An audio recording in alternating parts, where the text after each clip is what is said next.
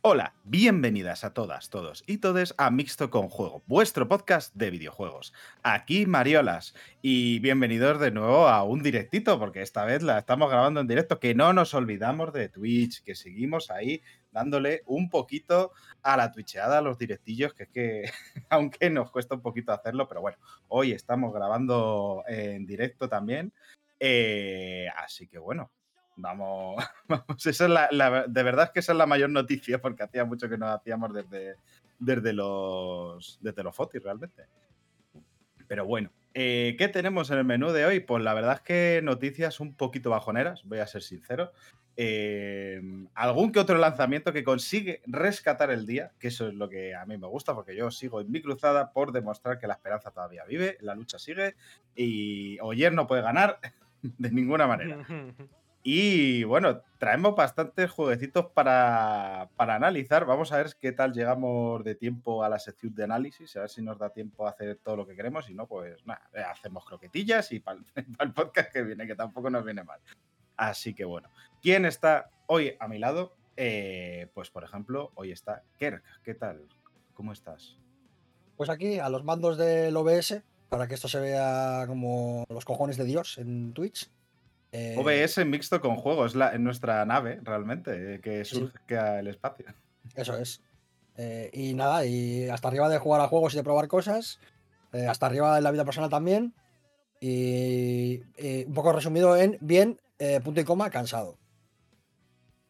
Ese es el resumen de mi vida, es. Sí, sí.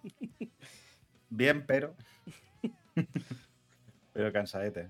Y entonces, de juegos así graciosetes, que ¿a qué les he estado dando estas? Estado jugando bastante al Gulong. eh, estado jugando al Fight and Rage. He estado jugando un poquito también de vez en cuando a Breath of the Wild. He vuelto a Breath of the Wild un poquito ahí a, Preparando el camino. a Irule. Eh, bueno, he estado viendo muchos vídeos de un tipo, que ahora no me acuerdo cómo se llama el canal, pero que es un speedrunner em, eh, de, de Breath of the Wild y tal, y hace muchos speedruns con mods. Eh, por ejemplo, eh, si dice Shrek, aparecen un montón de Shreks a pegarle, cosas así. Y te sorprenderías la de veces que dice Shrek, es maravilloso. Y ya me han entrado ganas de volver y, y- y bueno, he vuelto un poquito a Breath of the Wild, pero muy poquito porque ya digo, tenía que jugar al Gulón para llegar aquí al análisis eh, y ver muchas cosas para otras cosas que toca hacer. Y estoy un poco saturado. Y encima ahora empieza la, la nueva temporada de Ted Lasso. eh, se me junta con que me he descubierto que Bluey eh, está en Disney Plus y me la quiero ver entera porque, bueno, tengo tres años, ¿no? Eh, pues es lo que hay. Vale. Demasiado ocio. Es un poco, por, otro- por un lado, Y demasiado poco dinero que gano con ello, que es lo peor de todo. también. A ver si monetizo un poco el ocio. Ya Está bien. El sueño de todo, de todo streamer. Pero bueno. Eh, también está por aquí Raúlcillo. ¿Qué tal? ¿Cómo estás? Muy buenas. Eh, bien, cansado. Ya, ya es el saludo del podcast. este. Eh, sí. No, ra- realmente hoy no, estoy poco cansado, la verdad, es sorprendente. Porque normalmente los martes es- suelo estar muy cansado, pero hoy estoy un poco menos.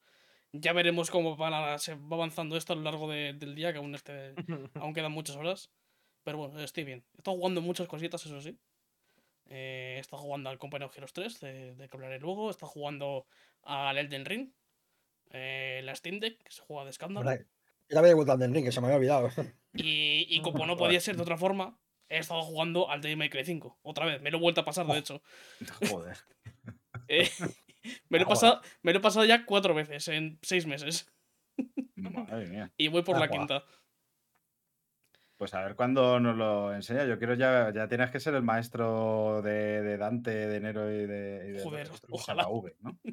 El Sunny Legend de Alcalá, ¿eh? Claro, exactamente. Eso, eso lo quiero ver yo. Eso habrá que, habrá que verlo, habrá que chequearlo. Ojalá, ojalá. Pero no, no. El problema es que como eh, he dejado de jugar como durante tres meses, pues se me ha olvidado jugar. Entonces, he tenido que volver a, a aprender desde cero. No, pero ahí está la diversión, ¿no? De- Pero bien, bien, joder. Es, es que además lo está jugando esta, esta vez en la Steam Deck y se juega también de, de escándalo. Va muy, muy fluido. Sí que, cras- Ah, cras- crasea de vez en cuando, eso es cierto. Ah, sí. Sí, sí, pero me ha pegado unos cuantos craseos, pero bueno, en general se juega muy bien. Eh, pues bueno, a ver qué, A ver cómo tira eso. Pero bueno, tú, eh, Sergio, ¿qué, qué tal? Que También estás por aquí, tú a que has estado jugandito. Bien, bien. Sobre ¿Tanto todo al Trials Mana para ver si me lo acabo, que me queda ya poquito. Y hoy, justo que han salido los del juego del Plus, me he bajado el Battlefield. Estaba ahora jugando un ratito esta mañana. El bate. Básicamente. ¿Qué tal está respecto a...? Yo lo jugué hace unos cuantos meses y siguió sin convencerme mucho. Yo eh, no juego mucho, ya en general está bastante mejor. Sí que pasa, no me sé los mapas y me matan más de lo que deberían, pero. Pero me, está, me ha gustado, o sea, sobre todo siendo gratis, pues oye, eso Ya. que, eso que me llevo, ¿no? No tiene que pagar, pues oye. A lo mejor le doy, le doy una, otra oportunidad más. Mm. También es que justo mañana sale la tercera temporada del Halo Infinite y seguramente me vuelva, vuelva a caer, ¿eh? Entonces, Pues yo Uh, lo tengo abandonado desde la primera, yo creo. Cuando jugamos un par de veces en el Discord de Kerk. Y desde entonces eh, prácticamente no he jugado. Eh, Uy. ¿quién, es, quién es el Masterchef ese? No, con- no conozco. O el meme este de quién es Messi, ¿sabes? Jor- Jordi Cruz. ¿Te imaginas un mod que sea. ¿De, de- Eh, de explotador de, de claro, trabajadores? Sí, me lo imagino. Me lo imagino bastante. Estaría muy bien. ¿Cuál de todos ellos, no? Porque Realmente cualquier chef de estos. La verdad es que, fíjate cómo es la cosa. eh, claro, es fácil ser el bueno cuando tus competidores son un explotador de mierda con una cara de imbécil eh, y una mala leche de la hostia y eh, una familiar de el doctor Mengele español. O sea, es fácil ser el bueno en este programa. Claramente sabemos quién es el bueno, ¿no? O sea, Sí, la verdad es que la, el- la barra está un poquito baja, ¿no? Como... el, el menos malo, igual, ¿no? Hace gente que poco, cobra, por cierto, con nuestros impuestos, ¿eh? que no se olvide. Hace poco creo que dijo algo así como que invitaría a todos los políticos a su mesa porque él no discrimina a nadie. Y bueno, igual a Pablo Iglesias no, porque ese ha metido mucha mierda.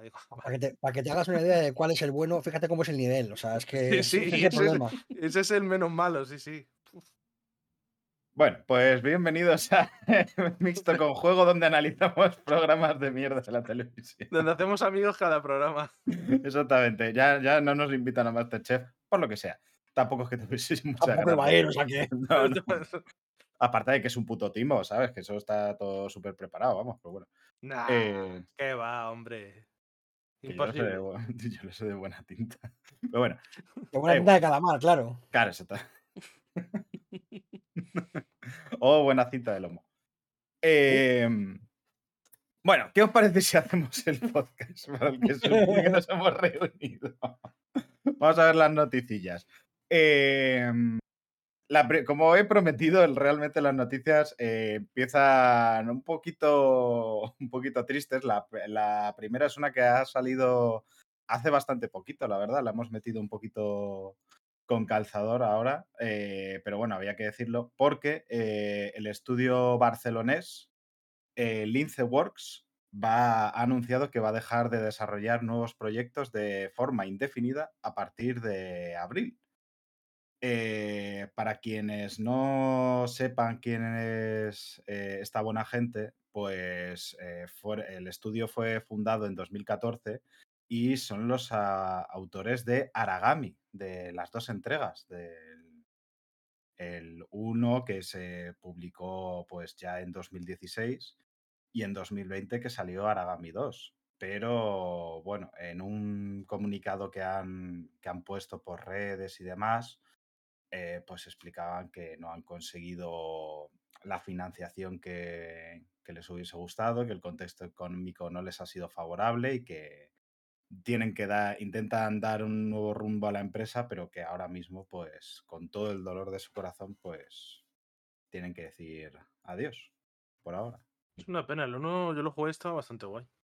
Es que esa es la pena, que realmente es que si me dijeses que hubiesen hecho dos Babylon Falls, ¿sabes? Do- dos mierdolos, pues dices, bueno, pues me lo puedo entender, pero es que eran buenos juegos. Y, y da rabia, porque realmente en los últimos años hemos visto que la industria española en general estaba en bastante, con bastante buena salud, que, que estaban saliendo nuevos estudios, eh, teniendo proyectos bastante interesantes. eh, y con muy buena producción y bueno, parece que está despegando, pero mm, como suele ocurrir en todas las industrias, aunque la cosa parezca que vaya bien, siempre ah, se quedan víctimas por el camino y sinceramente pues da un poquito de pena que, que esta buena gente se vaya, Hmm. vaya, vaya a dejar de, de producir ahora mismo. Sería curioso ver eh, los números de la empresa. yo diría que los dos Aragami han estado en el Game Pass y el uno en el Plus, yo diría que también Sí. está.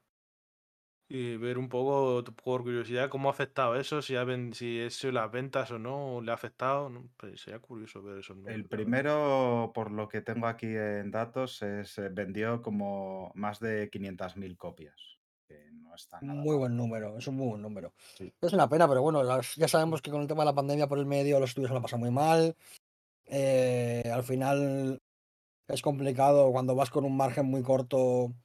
eh, porque claro, estudios grandes como Rockstar y tal tienen muchísima caja para poder tirar poco a poco. Pero estudios más pequeños que han tenido que esquivar la pandemia como han podido, eh, lo, tienen, lo, tenido muy complicado y las consecuencias eh, se van a seguir viendo todavía. No va a ser una cosa de que ya se- No, o sea, las consecuencias de toda esa época se van a notar en videojuegos. Se ha notado, por ejemplo, las salidas de los videojuegos, como se han amontonado, por ejemplo, lanzamientos en fechas donde antes no, no solía haber tanto. Por ejemplo, el, el verano pasado ya hubo como una gran cantidad de juegos Mm. eh, de mucho renombre que no es normal, porque en verano suele haber un, pequeño parón y en septiembre se reanima un poquito ya el, el tema de las salidas, pues por cuestiones de marketing y de, y de mercadotecnia y estas cosas. Y son consecuencias que se van a ver eh, no solamente en el lince, por desgracia, sino en muchos estudios de todos los tipos, desde cancelaciones de proyectos a, a cerrar estudios, a despidos y de todo. Y es una desgracia porque al final ya sabemos quién es la gente que, que más paga las consecuencias de estas mierdas, ¿no? Pues la gente de más abajo. Pues sí.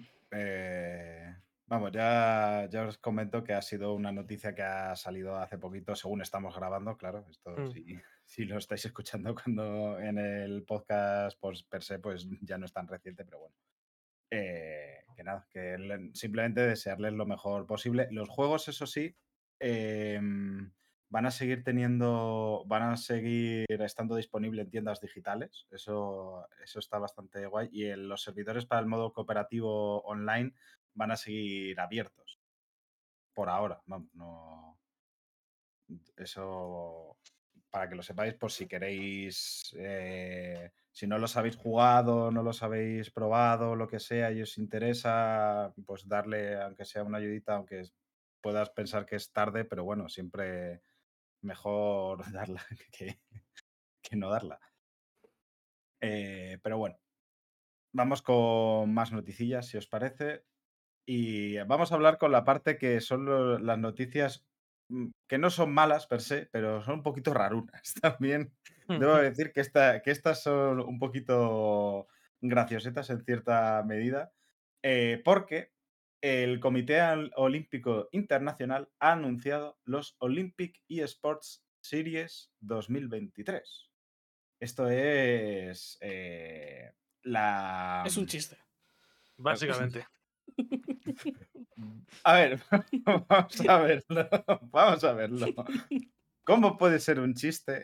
Esta es la división de eSports que quiere meter, bueno, que, está, que ha metido ya realmente lo, el Comité Olímpico dentro de, de eso, de lo que serían la- las Olimpiadas. Bueno, no, las Olimpiadas, es que ahí siempre me confundo, porque es como, Olimpiadas es como el periodo, ¿no? Creo recordar, y el... el este, bueno, hay ahí ¿Qué- qué para da? los... Los Nos ol- datan igual, Olympiers, o sea, sí, sí, sí, pero. nos datan igual. Bueno, joder, cultura. ¿Cuándo ha sido, pero ¿cuándo ha sido la precisión y el rigor eh, es símbolo de este podcast? Pues eh, eh, precisamente es intentar ser precisos y cagarla, eso es lo que nos define. Pero no cagarla tanto como esta, esta gente, porque realmente, a ver, la, la cosa es que va a haber nueve deportes virtuales. ¿Qué dirás? ¿Cuáles serán? Vale, pues van a estar tiro con arco, béisbol, ciclismo, navegación, taekwondo, tenis, ajedrez, que a mí este es el que me vuela la cabeza, sinceramente. O sea, ese, no, no, entender. Baile y conducción. O sea, tiro, tiro con arco. O sea, bueno. Pero ya no solo eso, ver los juegos que han elegido, el de béisbol, por ejemplo, también A ver, cachondeo. lo- los juegos.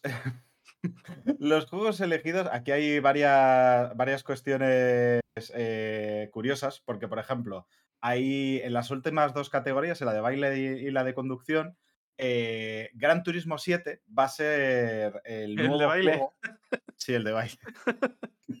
Estaría muy bien. Eh, no, eh, eh, Gran Turismo 7 va a sustituir a Seto Corsa Competizione eh, como juego de carreras eh, para conducción, vamos. Eh, y en baile va a estar Just Dance. ¿Qué dices? Bueno, es que creo que tampoco. Me, me lo más, imaginaba, ¿no? O sea, tampoco creo que haya claro, alternativa, ¿no? tampoco hay muchas Mi, alternativas. mi pregunta es: ¿los clasificatorios para las Olimpiadas van a ser rollo el Salón del Manga de Albacete? Eh, que haya un torneo de Jazz Dance en el Salón del Manga de Albacete, a lo mejor. Y Pues- allí, pues, em, yo qué sé, eh, Necane, María Jesús y Pablo eh, tienen un grupo, van allí al torneo de Jazz Dance de Albacete y clasifican para las Olimpiadas. Hombre, pues si existe, yo quiero ir ahí. Yo quiero clasificarme para las Olimpiadas de baile de Jazz Dance.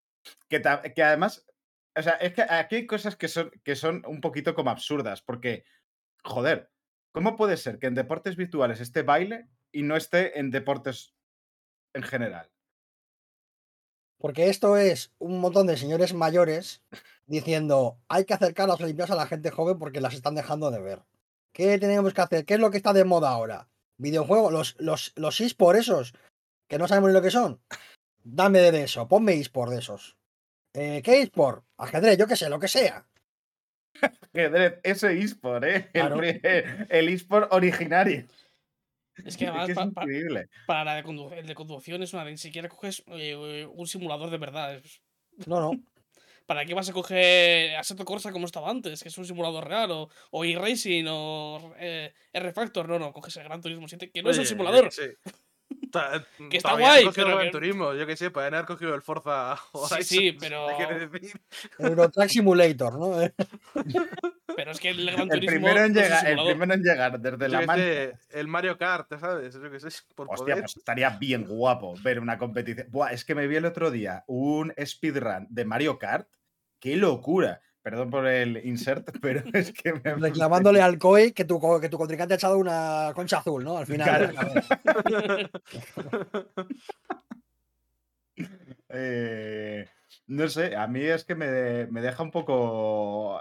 mm, Es que el Es de- que no sé el qué de aje- pensar El de realmente. ajedrez es increíble, es que de verdad. El de ajedrez es que no lo Aquí- comprendo. A, a quien se le ocurrió es un genio, ¿eh? Es que es un genio. Yo, yo me, hubiera, me hubiera encantado además que hubiesen el- elegido algo en plan a uno de autochess o algo así de estos. Porque dice, ah, chess, ¿no? Ajedrez, bueno, pues ya está.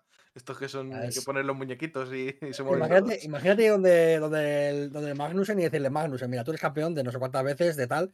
eh, ahora vas a dejar de usar las, las fichas porque te vamos a poner una tablet. ¿Qué te parece? Vas a jugar, vas a ser campeón de los esports.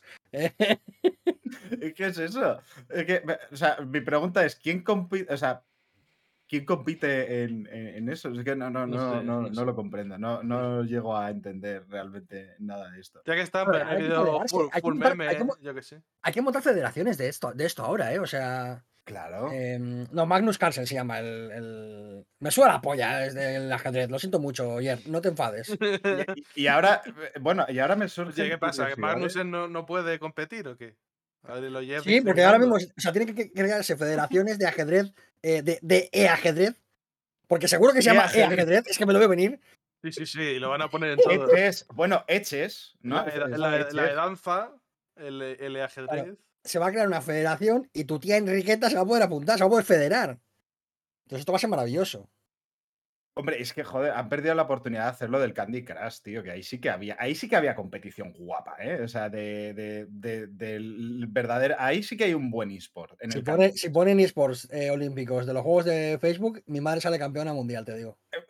Yo me, Joder, ya yo que me hablar. ya que te pones, yo me los hubiese buscado meter el LOL, yo que sé. Pues Ya, pero a ver, es que por ahí creo que es que la gracia estaba en que ninguno de los juegos que querían meter, eso me, me recuerdo de noticias anteriores, de cuando Mm. estaban pensando en meterlo, ninguno podía tener mecánicas violentas. Exacto. A ver, por un lado está Taekwondo, también te digo que y al final entiendo que no quieras meter el Call of Sí, Duty. pero hay una igual- diferencia entre simular un combate y simular una muerte. O sea, tú Claro, en Taekwondo. Simulas un combate, eh, llevas protecciones, tal, entonces nadie sale herido por lo, por lo normal en un, en un combate de taekwondo o de artes marciales o lo que sea. Eh, estás simulando al final una competición. En el LoL estás eh, machacando minions, están muriendo y, es, y es diferente. Entonces, que es una tontería, porque es que, es- que ¿por, qué, estamos aquí atascados? Vámonos a otra cosa, de verdad, es que es una tontería. Eh, vale, sí. a mí me parece bien, porque eh, más allá de, de, de- de manifestar a, a mí mi estupefacción ante esta cuestión, porque es que es eso. Es, que el taekwondo, ¿qué es? ¿El Tekken y Guarán contra Guarán? Es que no, no lo comprendo, sinceramente. O sea, eso estaría bien guapo, realmente, pero bueno. Eh, porque, ¿Y por qué taekwondo y no karate? Es que eh, lo siento, es que me atasco con esto. Bueno, vamos, siguiente noticia. Eh, em, aquí esta tiene su, su miguita porque hemos sabido que Yosuke Matsuda eh, va a ser sustituido como presidente de Square Enix por Takashi Kiryu. No el de, no, no el de los Like a Dragon, ¿eh? No, eh, otro. Em, y esto es bastante significativo porque la cosa es que Matsuda ya en su día adoptó el cargo en 2013 tras la dimisión de Yoichi Wada por, mm, porque estaba la empresa en un momento bastante malo. Eh, y necesitaba una gran reestructuración. ¿Qué es lo que pasa? Que como si habéis estado siguiendo el podcast o cualquier otro podcast que, que conozca bastante más esto, sabéis que últimamente eh, las decisiones que estaba teniendo la cúpula de Square Enix con respecto sobre todo a NFTs no estaban siendo las mejores decisiones, juegos blockchain y en general mm, los juegos que sacaban, que eran todos realmente gachapones de la peor manera. Vamos a, vamos a ser sinceros que ya hicimos una pequeña recapitulación hace, no sé si el anterior o hace un par de episodios, de las cancelaciones que, que había, que han habido esto, estos días realmente y eran escalofriantes porque la mitad eran de, de Square y eran una puta locura. Y, la cosa es que Square está en un momento de bastante reestructuración porque también podemos recordar que eh, vendió eh, Crystal Dynamics y Eidos Montreal a Embracer el año pasado.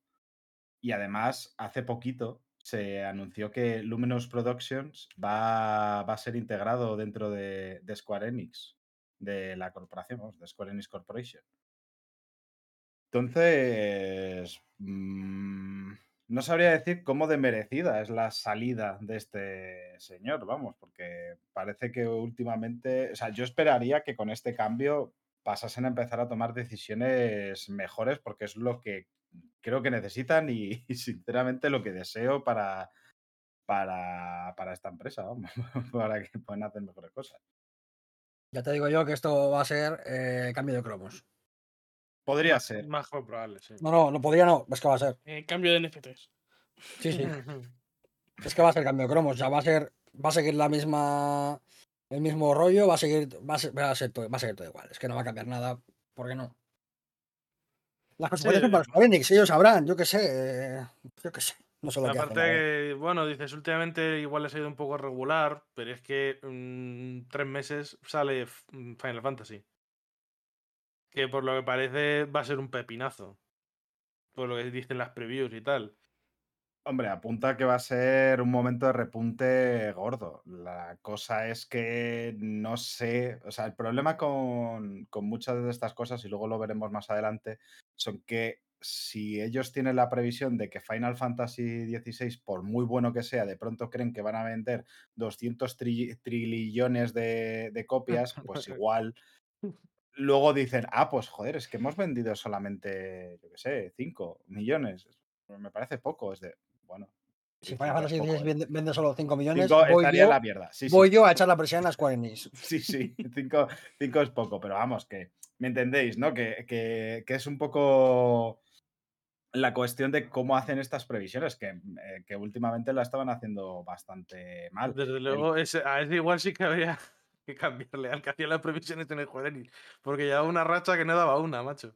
La persona que le hacía las predicciones. madre mía. La suerte que tiene, la suerte que tiene Square Enix es que tiene un par de caballos de batalla muy fuertes, que básicamente es este Final 16, con el equipo de, de Yoshi P, tiene el 7 Remake y todo lo de alrededor, y tiene cuatro cosillas que son muy fuertes, eh, que les funcionan muy bien, Tiene y que dar que- noticias de Dragon Quest, que tiene ahí varios, de hecho, el remake. pero Dragon Quest, por ejemplo, vende muy bien en Japón, pero no vende tan bien fuera de Japón.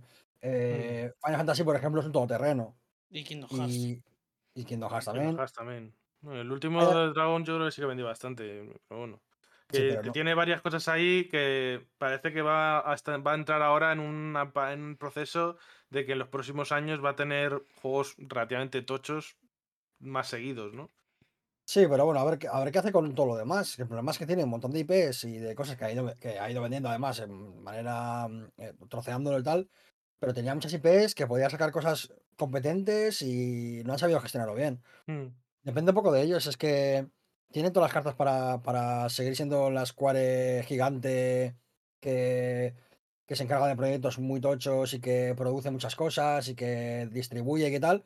O convertirse en pues en una Square menguada que viva de los éxitos viejos y que se olvide de todo lo demás. Depende un poquito de ellos. Eh, están enfrascados con el tema del NFT pues, y de la blockchain y eso les va a llevar pues, a la mierda. Pero bueno, eh, al final los que toman las decisiones son los encorbatados, son los que solo están, los que están en la mesa, de, en la junta accionistas y son los que no juegan videojuegos. Entonces, bueno, eh, ya sabemos cómo va el tema de hacer decisiones en base al mercado. Eh, ¿Cuántos Battle Royales llevamos ya que han ido a la mierda solamente por querer intentar coger, coger la fórmula de Fortnite? Cuando Fortnite ya cogía la fórmula de otro, eh, es decir, que ya iba tarde en ese sentido. El refrito del refrito del refrito. Claro, Bueno, pues ellos sabrán. eh, lo que me tranquiliza a mí un poquito es que dentro de, de Square Enix hay gente que tiene mucha pasión, muchas ganas de hacer videojuegos y gente muy, muy, muy buena en muchos aspectos. Eso es lo que me tranquiliza a mí, porque si es por todo lo demás. Para Mm. mí, hay- ah, para mí hay dos, dos Square Enix. Hay una Square Enix que es la parte del equipo que desarrolla los juegos, que, que tiene mucha pasión, que, tiene, que curra muchísimo, que intenta hacerlo lo mejor posible. Y luego está la Square encorbatada, que es la que, la que impone un montón de decisiones de mierda, de monetización y de cuestiones de ese, de ese estilo, que son las que, las que han hecho que la gente le coja mucha tirria a Square Enix, con razón, Mm. en muchas cosas. Sí, o sea, al final lo hemos dicho muchas veces también, que el- pa- pa- parece que parte del problema es que la gente que está arriba tomando decisiones no ha tocado un juego en su vida. Que es Bueno, un yo- poco, con, con eso me he acordado lo que lo dijo el otro día Easy en el, en el de Pinchos Con sobre a la hora de introducir videojuegos en el colegio tienes que más o menos meterte tú antes con el juego, con saber un poco lo que estás hablando para luego tomar decisiones a nivel educativo y cómo lo vas a enfocar. Si tú diriges una empresa de videojuegos y no has tocado un videojuego en tu vida, es difícil que sepas por dónde va el mercado o qué tomar decisiones buenas tienes que tomar, ¿no? Mm, yo no sé si eso es necesario per se. Mm, la cosa es saber la priori, la que a diferencia de, de otras industrias, y aquí es donde le pesa el nombre de industria a esto, es que este tipo de creaciones, si no pones por delante la calidad de los juegos, pues pueden pasar este tipo de cosas.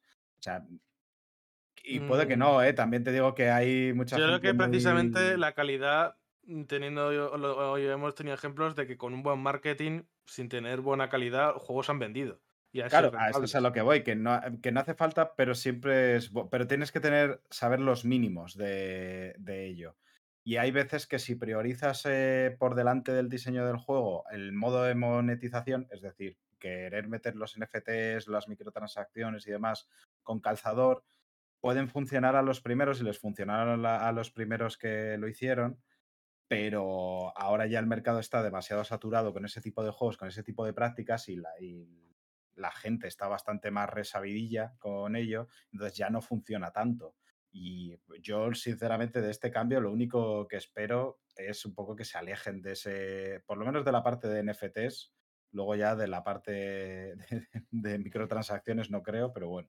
Ya te digo que no va a pasar. Ni Lo lo de, los lo de NFTs, yo creo que, a salvo que alguna empresa relativamente grande se me pegue un ostión con los NFTs Pero es que ya igual, nadie igual hoy hablamos de una que se metió y no va por buen camino. Es que ya, que no va- hay una que se ha pegado una hostia con los NFTs, es Ubisoft, Sí, que no vendía claro. nada. Precisamente es lo que, la que estaba pensando.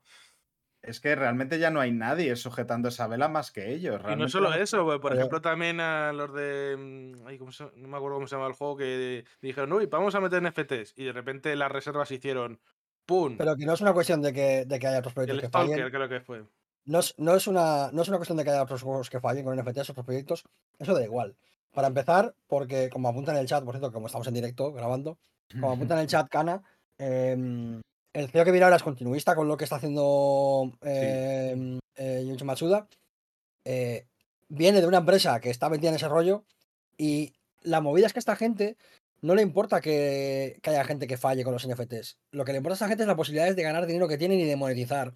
Y para Sí, ellos, verdad ellos ven, la, también. ellos ven la posibilidad que tienen de monetizar a través de la blockchain y de cómo eh, pueden vender un producto eh, que cuesta, cuesta muy poco de producir, eh, se puede vender muy bien, eh, le da un cariz de exclusividad, no sé qué, y te desmarca. Y ellos, ellos ven eso, no ven lo demás. Lo demás lo vemos nosotros que no queremos NFTs para nada. Mm. Pero ellos ven la posibilidad de meter en un mercado que puede ser muy beneficioso la mano y van de cabeza. Y ya digo, no esperéis que cambie nada en, en Square Enix porque este cambio es totalmente continuista.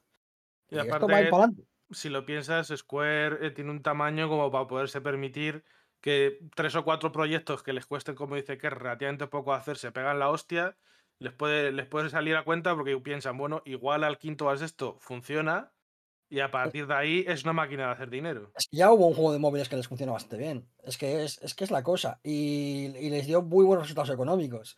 Y al final, eh, la cosa es ir poco a poco hasta. O sea, nos van, a querer- nos van a meter esto a la fuerza. Y va a ser a medida que vayamos aceptando y normalizando este uso, cuando lleguen a, las- a las grandes IPs y nos tengamos que comer, porque al final, si quieres jugar a Final Fantasy, te vas a tener que comer esta mierda. Igual que hoy en día, si quieres jugar al Apex, te tienes que comer un pase de batalla. Exactamente lo mismo.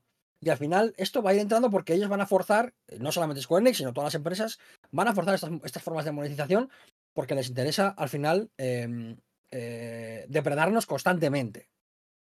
Y es lo que hay. Tenemos que tener claro que dentro de, ¿qué? 10 años a lo mejor, la skin que te comprabas para el cloud va a ser un NFT y te jodes.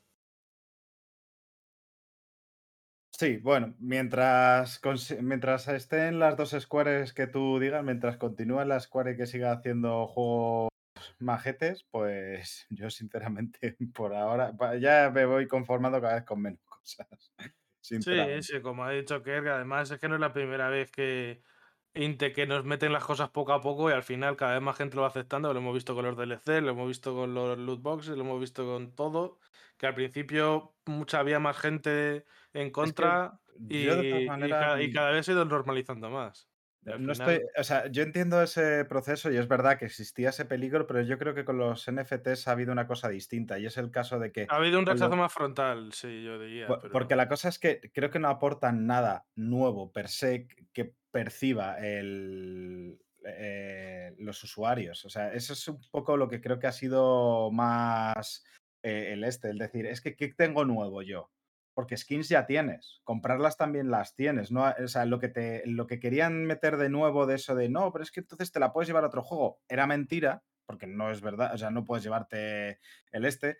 Y la cuestión de propiedad a nivel etéreo de no sé qué, ¿no? Es que, bueno, pues, va a ser tuyo para siempre, independientemente de que el juego cierre. De, Bueno. bueno, ya, pero si es que si cierra, deja de tener cualquier tipo de valor. con Pero- lo cual, esto, o con sea, esto los NFTs lo que intentaron vender realmente es tú compras, te lo compras y cuando lo dejes de usar lo puedes vender porque como es único tiene su precio y se lo vendes a otro que esté jugando todavía. pero es que Pero eso ya se cuando han importado a las empresas vendernos algo que no tiene ninguna funcionalidad. No, no, no, ya lo sé, si no lo digo por aparte, eso. lo- a lo que me refiero. Nos No me venden, nos venden refiero. iconos en la, en la sí, store de PlayStation. Si, a- si ellos lo hacen perfectamente, si lo que digo es que a diferencia de, de eso, del, del pase de batalla, de las microtransacciones y demás, que a nivel de percepción de usuario, sí que estabas, sí que había esa cuestión de que te- estabas ganando algo. O sea, eh, cuando comprabas, cuando hacías eso, estabas ganando algo mm, no tangible, porque al fin y al cabo son cosas eh, el esto, pero sí algo más real, por así Pero decirlo. es que Y yo aquí no estás ganando nada. Que esa no sensación haya- la has tenido porque yo tenía la sensación más que nada que perdías cosas, que cosas que antes te daban jugando normalmente, ahora no, te- no te las iban a dar jugando, sino que te las metían en un pase de batalla.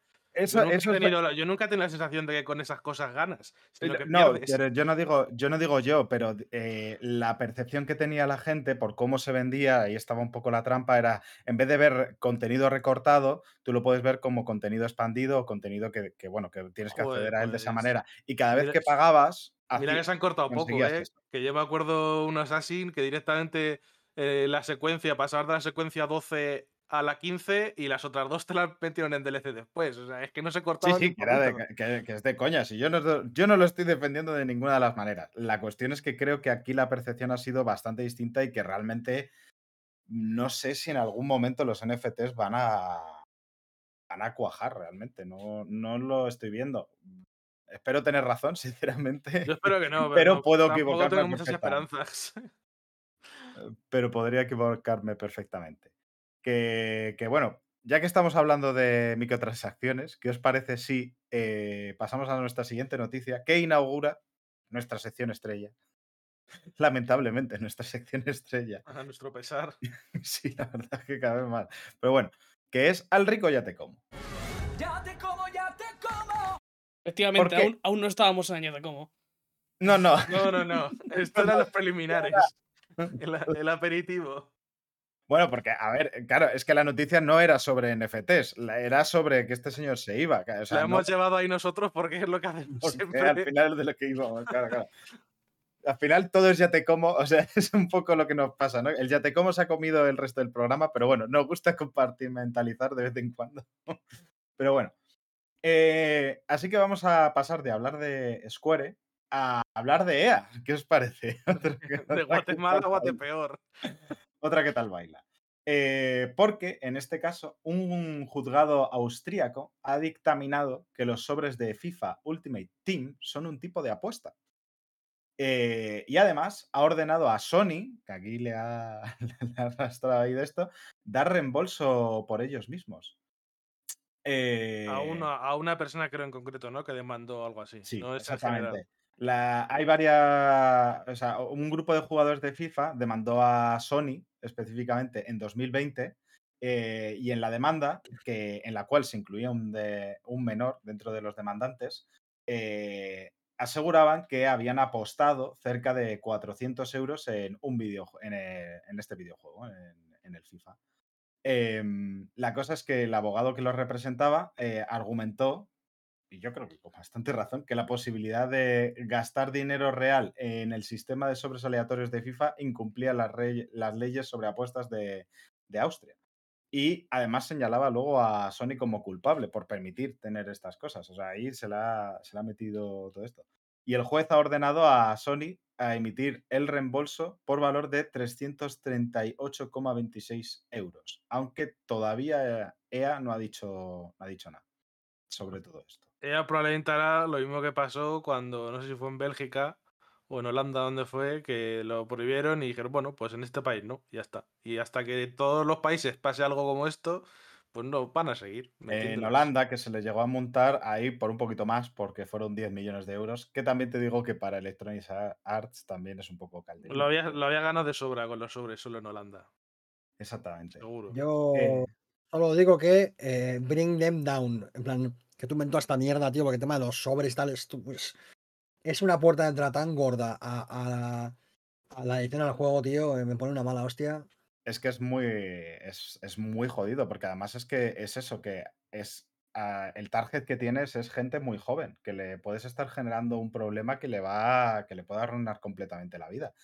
Es que todavía, o sea, todavía si, si admitimos el discurso que a mí también me trae por las narices de, bueno, si eres mayor ya sabrás lo que haces, de no tiene por qué, a mí me jode mucho ese discurso, pero bueno, aun admitiendo eso, es que esto ni siquiera es eso, es que va a niños y es, es que es muy jodido. Y sinceramente, yo es que con todo este tipo de cosas, yo sería muy, muy, muy, muy partidario de meter una tijera importante. Sí, ojalá, pero hasta que no les obligan por normativa no lo van a hacer. Y para cuando se quieran poner, igual ya están con la siguiente mierda, que sean los NFTs. Y como siempre, la normativa va a ir a por detrás de, de estos cabrones. Ya, esa es la, esa es la puta pena. Eh, bueno. La pandemia e internet han sido dos ingredientes fatales para la gente con ludopatía. Mm. No sabes la de gente que viéndose pasando tantas horas en casa con acceso a internet ha recaído otra vez en bingos online, póker online. eh, to- o sea, hay un montón de publicidad además, un montón de sitios. O sea, es una Mm, locura. por Es una puta masacre. Es una puta masacre. Además, por internet es mucho más peligroso porque esta, la, este tipo de gente en los, en los casinos físicos pueden pedir que no les dejen entrar. Y no les dejan entrar a estos tipos de sitios. Pero en internet no hay ningún tipo de límite ni ningún tipo de comprobación de nada. Con que tengas una tarjeta de crédito ya te dejan entrar. es así de sencillo. Fuera casas de apuestas de nuestros barrios, por favor, gracias. Y de, Y si nuestras puede- y de webs, internet de también. Los juegos, claro, es que es un poco, es un poco eso, porque es que es una, es una puta lacra. El tema es que de internet va a ser, si no es muy difícil, imposible sacarlos, porque ha pasado con otras webs y tal que hacían cosas que en teoría estaban prohibidas, cierran días la web, la, mueven a un país de a tomar por saco que no tiene regulación en este sentido y vuelven a actuar. Vale, de las webs es difícil, pero de los juegos, mm, por lo menos juegos tan mayoritarios como estos, o sea, que te quiero decir que es que el, el puto FIFA es que es una institución que, bueno, que ahora va a cambiar de nombre, lo sabemos, pero vamos, que, con estos juegos, el, el- el NBA 2K es, es una puta vergüenza también. Es, ah, mira, mira la de, si hay baloncesto dentro de mi juego de tragaperras, es que es, es ridículo, es, es, es muy jodido realmente. La verdad es que lo del NBA 2K tienen suerte porque tienen competencia, porque prácticamente cualquier mecánica que veas es de, de ser unos cabrones. Igual que, por ejemplo, hace muy a menudo que te coges el juego de este año y como la campaña está unida al online, al año siguiente lo cierran y de un año para otro ya no puedes ni acceder a tu jugador. Porque cortan el cable y dicen, ala, ah, te pasas al nuevo. Mira, nos comentan por aquí por el chat que ya que estamos en directo, vamos a leerlo un poquito, que según dicen los abogados y- de EA, de- eh, que argumentaban que no es ludopatía es aprender matemáticas lúdicamente. Hombre, no sé yo si... No es la primera vez que hacen declaraciones de estar de. De. no, no es ludopatía, son mecánicas de, divertidas de azar o cosas así. Algo, algo así dijeron también hace un- una, una vez que les preguntaron los políticos algo así. No, no, ludopatía no es, esto es otra cosa. Pues no me cobres por ellas. Que no pueda apostar por eso, que, que yo pueda tirar la ruleta, pero que no haya dinero, ¿sabes? Que no haya. Que, que aún así sigue siendo jodido, ¿eh? Porque sigue siendo ahondar en un problema que es este. Pero al menos que no puedas arruinar a la gente. Si solo es por diversión, ¿no? No debería haber problema. No sé, vamos, a mí. Yo voy a alegar que es muy divertido pegarle un tiro con una escopeta a todo directivo de EA en toda la puta cara. Ala, los Que no es homicidio, que es, eh, bueno, eh, disparo lúdico, ¿no? Caza lúdica, ¿no? Si, Con- si- está si no lo hacen, se extinguen. Claro. Ah, ya los, los videojugadores con la violencia, porque los videojuegos dan violencia no sé qué. No, lo que da violencia es el capitalismo, sinceramente, en muchos sentidos. Eh, pero bueno, eh, no nos vamos de EA, porque tenemos otra noticilla también de, de esta gran empresa, porque, Por tamaño, porque por lo demás. No, cara. asco. evidentemente, si no se ha notado era irónico, ¿eh? Mm. Porque Electronic Arts ha despedido a cerca de 200 testers de QA en sus oficinas de Baton Rouge, Luisiana. Que por lo que yo leí, para la gente- que la gente lo sepa, eso es prácticamente, si no todos, prácticamente todos los testers que tenían del Apex. O sea, va a estar el juego sin testear. Van a, salir, va a salir- van a salir los próximos parches divertidos de cojones, vamos. Mí me hace mucha gracia porque, porque hace no mucho EA se pegaba golpes en el pecho eh, porque habían renegociado condiciones con sus, con sus testers y como que habían, habían conseguido quitar un poquito esa temporalidad que tenían y darles contratos fijos, tal, no sé qué. Y, ups, Además, Vaya. ¿sabes? yo lo- por, no sé qué ha pasado y de repente en la mesa de recursos humanos había 500 despidos. por lo que leí, ¿Cómo querían como- lo vendían como que querían diversificar y hacerlo en teletrabajo y no sé qué. Y Sí. en más sitios del mundo o algo así. Sí, la cosa es que dice que están expandiendo la distribución de su equipo de texting de Apex Legends y que quieren hacer, eh, eh, o sea, evitar que se concentraba en Baton Rouge y bueno. Es que me imagino, me imagino la- la- ese momento en el que llaman allí a, a Pierre, ¿no? A, a la oficina de recursos humanos y le dicen, mira, Pierre, estás despedido. Y Pierre le dice a la, a la persona de recursos humanos, ¿y cómo pago la hipoteca? Y dice, no sé, pero ¿y el tiempo que has tenido ahora para hacer crochet, que era tu gran pasión? Eso no lo estás valorando. Te estamos dando la oportunidad de que aprendas a hacer aún más crochet todavía. Fíjate qué buenos somos, ¿sabes? ¿Sabes lo bonito? Que es que ni siquiera le habían llamado a la oficina, porque a esta gente, o sea, según... Creo que se lo Kotaku, soltaron ahí en una reunión. Ahí, oye, En por una reunión de Zoom a las 8 de la mañana. Es que ni siquiera, o sea, te quiero decir, hacerte madrugar para despedirte Eso es lo, es ¿eh? más. Tronco, al menos deja que se tomen el café, me cago en la hostia. Qué, qué banda de Wow. Madre mía. O sea, es que tócate los cojones. O sea, tú imagínate eso, decir, bueno, va, reunioncilla así por la mañana y luego ya por Zoom, tío, que te despidas Es que- por Zoom. Es que se me ocurren muchas maneras de ser muy cabrón de llegar allí a la, a la reunión del, del Zoom de las 8 de la mañana y decir, estáis preocupados con, vuestro, con vuestra estabilidad laboral, ¿no? Bueno, pues no vas a tener que preocupar más. no te preocupes, Estáis que ya no hay. Ya no hay. A partir de ahora vais a gozar de una estabilidad de Claro, no tener trabajo.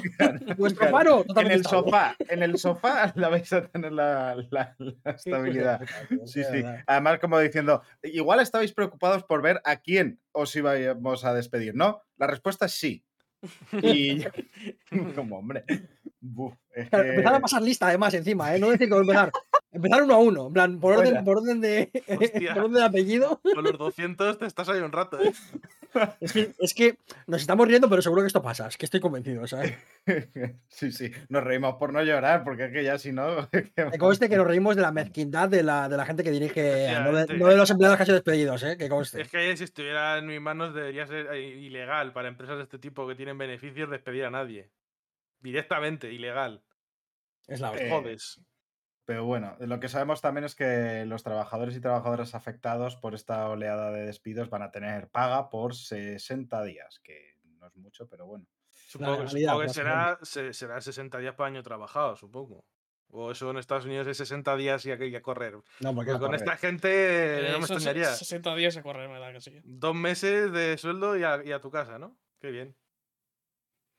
Pues sí, eh, pero vamos, que además esto, no sé si os acordáis que hace, hace un mesecillo dábamos, bueno, se sabía que habían cancelado Apex Legends Mobile y Battlefield, Battlefield Mobile Mobile. y que a consecuencia de la cancelación de Battlefield Mobile, de hecho, se cerró Industrial Toys, que era la desarrolladora. O sea, que te quiero decir que está con una, una temporadita Eva con la, con la tijera. Sí, sí, y es, mira que con el Pronto. Apex Mobile lo han intentado, ¿eh? que yo seguía a varios streamers de Apex y le- les hicieron streams pagados para que jugasen con el mobile, ¿eh? Pero es que, Y ahí ni aún así. A ver, a mí me pregunta es jugar en móvil a un FPS es chungo, ¿no? O sea, que Lo que con es controles cómodo, táctiles, no es. uf, Claro, es que uf, Lo que pasa es que también te lo suelen facilitar bastante, suele haber mucho bot, suele haber mucho aimbot también que te ayuda. em, entonces es, o- es, otra, es otro mundo directamente, no es el mismo juego ni de cerca, vamos. ya, ya, por eso. Que no De sé, hecho, el que- Call of Duty Mobile, es, eh, es en tercera persona. Hmm. Ostras. Es decir, En, en- no de es, hecho, no es el mismo género. me suena que en el Apex Mobile se puede jugar en tercera también. En primera y en tercera. Me suena, pero vamos, eso. eh. Es que al final piensa que si no juegas con mando, tienes como un joystick virtual para, un- para moverte y con el otro apuntas y también disparas Sí, sí. con el mismo botón. No son los Es que no es- cómodos. Si no, si no usas un mando o un adaptador de estos que lo convierte en una Switch prácticamente el móvil, jugar un shooter en móvil es. mm, mm, Vamos, te dan ganas de darte contra la pared todo el rato. Me, no. me- me suena un poco como jugar al GoldenEye en la 64. Sí, sí, ¿no? es, lo que es lo que voy a decir, que si jugamos a esos juegos Oh, en la- con el mando de la hoy no me 64, recuerdes. realmente tampoco están tan malos. Es literalmente el puto Gold- ¿Sabes cómo se maneja el GoldenEye? O sea, Oh, qué horror. Sí, sí, uf, que- Es que oh. y todavía el Apex, eh, yo eh, intenté jugar un par de veces al Pug en móvil. Ese juego sí que es la hostia en móvil. Con la cantidad de loot que tienes que poner y mover los accesorios y toda la pesca. Eh, Sí, yo Sí, vi sí. jugar un amigo a eso y era esperpéntico. Si eh, ya o se sea, controla mal en ordenador, en móviles. Pero Bueno, bueno, puede ser en ordenador. Es que, joder, eh, el Pug, madre mía, qué recuerdos. eh. En consola al principio, eso petardeaba. Madre mía, cómo petardeaba eso. seguirá vivo ese juego, la verdad. Sí, sí, sí, sigue Supongo jugando muchísima sí. gente. No, Tiene su público todavía, ha mantenido su público, sí. Supongo que sí. Te lo, digo, te lo digo Eh, ahora mismo. ¿Cuánta gente hay jugando? Hay- ahora, mismo, hace 26 minutos, hay 200.000 personas jugando. Joder, pues no está. No está nada mal. 200.000 personas más que al Babylon's Fall, la verdad es que que está muy- tiene una media de, de 200.000 personas. a- A ver, tampoco es mucho éxito. Tenemos 14 personas más que el Babylon's Falls, nosotros también. o Sí, sea, exactamente. Eso es nuestra. Eso es nuestro, nuestro éxito. claro, es que- Hemos, Oye, es un juego hecho por Square Enix. Tenemos más audiencia que un juego de Square Enix. Y de platino, ¿eh? Hemos, eh, hemos conseguido el platino puro, gracias a esto. Pero bueno, vamos a dejar de hablar de EA, pero no nos vamos a ir muy lejos, porque vamos a hablar de otra empresa que también nos gusta mucho eh, por ciertas cosas, que es Ubisoft. Porque Ubisoft también va a cerrar oficinas. Eh, Eh, mira, mira que lo dije hace poco que no pintaba nada bien por el camino por el que iba Ubisoft. ¿eh? Aunque en este caso no son, no son estudios de desarrollo ni nada así, sino que es eh, más de la parte, pues, de, de o sea, oficina a oficina, vamos, que no son estudios de, de desarrollo, que también son muy importantes y al fin y al cabo también es muy necesario para que salgan los juegos que, que- se produzcan este tipo de... Sí, pero al final pues, todo lo que sale últimamente de Ubisoft son noticias regumalas, vamos. Ubisoft va a ser vendida, pero más pronto que tarde. O sea, tengo Tiene toda, tiene toda la pinta. El, La van a vender. La cuestión es aquí, ¿no? el and van a mal vender seguramente, de hecho. Y el puto Yves Guillemot se va a ir con un fajo de millones en el bolsillo. El hijo de puta. Que el, el Skull and Bones lo han vuelto a retrasar. Cuando, al final salió ahora. Sí, no, lo volvieron a retrasar. Ya es que ni me acuerdo ya. Es decir, lo han retrasado tantas veces que ya me pierdo. Ya, y además en esta creo que no han puesto fecha. Han dicho 2023. Vale. En algún momento. Sí, vamos, a ver, tienen varios juegos ahí anunciados. Tienes lo- la retaíla esa de Assassins que sacaron que dices, joder, macho, sí. De hecho, hace poco salió la noticia de que igual tenían aún más de Assassin en, desarrollo que todavía no más a- estamos, estamos en crisis. ¿Qué hacemos, capitán? Más Assassins, más. Tira más. A ver, sí, como en lo que dije también, no sé si lo dije, al final Ubisoft, el futuro próximo, mm, lo tenemos que saber en, lo- en el NOE 3. Porque es que tiene unos cuantos ahí, tiene que dar fecha del Skull and Bones, tiene que dar fecha del de Avatar, tiene que definir más las fechas de los. Assassin. Imaginaos que todos los millones que se ha gastado eh, Ubisoft en Skull and Bones los usase para sacar Raymans y Splinter Cell. Es que. En teoría tienen un Splinter eh. Cell remake por ahí que no se ha dicho nada. No, no, eso, Pero imaginaos, está más cancelado. Vamos. El de, la, el de Vamos, a Splinter Cell, le- al pobre Sam le, le han llevado a un, ca- un callejón, le han metido un tiro. Bueno, perdón, es que. de Far Cry que lo menciona Esfera Bola, no me extrañaría que dentro de nada anunciasen un Far Cry. Es que, que Ubisoft va a acabar haciendo eso. Solo Far Cry y Assassin's Creed, porque es lo único que realmente les, les renta. Es, es que- un stream pues, no, un asegurado momento. de dinero. acabo de tener una. eh, O sea, me ha, una iluminación. ¿Puede ser que ahora mismo Ubisoft tenga más juegos eh, a punto de ser cancelados que, que anunciados para salir directamente? ser Posiblemente, En plan, Good and mínimo, el Good and Evil está, Claro, si no Evil eh, eh, eh, está corriendo en una granja con otros Good and Evils. Sí, el, el de la- el, el Prince- el Prince of Persia, otro que está. El Prince of Persia que está más muerto que muerto. La granja de Ubisoft es para verla, ¿eh? El Skull que no está muerto porque no les deja el gobierno de Singapur. Si Pero no que, estaría pero que va a salir moribundo, vamos. No, pero al Skull and Bones está pegándole tiros en la cara, pero es que no se muere. Pero lo están intentando, pero no muere. Es- Sí, sí. es El- Y luego cerrar los estudios aquellos que tenían en Francia, que eran los que hacían los, los juegos chiquitos, estos indies rollo el Valiant Hearts y tal también. O sea que ahí también va a matar Ile. El de Division ese que iba- iban a sacar también, creo que también lo cancelaron, ¿no? Uno para móviles y Ese, otro más. eh, los que anunciaron la última vez, sí, tenían The Division como ca- multijugador solo o algo así. Sí, sí, sí. también Bueno, O creo que lo cancelaron. cooperativo. Eso, no sé si lo han cancelado, no, no lo recuerdo yo que lo cancelaran. Ese me da a mí que es de esos que está ahí. De bueno, pues en algún momento se supone que tienen que salir. Y Es a lo mejor hacen como con el Rainbow Six Extraction. Dice, bueno, pues febrero sale a la semana, nadie se acuerda de él. Yo me acuerdo, me he acordado hace poco porque lo metieron en, el- no sé si lo iban a meter en el Plus o en el Game Pass o en alguno de estos lo iban a meter. Es la hostia, tío. O sea, ¿Os, pues, os acordáis del trailer este larguísimo que hicieron de ese juego? No sé en qué conferencia, madre mía, que ganar de, de, de morirse en ese momento. yo solo sé que, eso, que con el dinero que tiene podían haber sacado otro de Division, eh, que te lo fumas sin ningún problema. eh, un par de Raymans, un par de Splinter Cells y estaría yo ahora mismo dando putas volteretas. O sea, que estaba haciendo también uno de Star Wars. Es que- es verdad. Star Wars. Sí, sí, sí, sí. Hostias. Lo están haciendo los del Division. Ah, o no. Si será por Es juegos, que por, por hacer, sí. Lleva una rachita, no sé, no sé si lo que llegamos a contar del Division 2, que una actualización la habían liado tremendísimo y no podían acceder al código para arreglarlo. Tenían como que liarlo vastísimo con el, el código para intentar volver a arreglar el juego. Madre mía, que viene. La verdad es que mirando a Ubisoft pienso en mi vida y digo, pues mira, pues, pues voy bastante bien, la verdad. O sea, Se puede, se puede estar peor, la verdad que es. sí, la verdad es que. A ver, también, si quieres te digo un correo en el cual daban las excusas para hacer todo esto y, y, y eh, da pa- como para que no se luego pegas un tiro en la polla. ¿eh? Es increíble, porque vamos.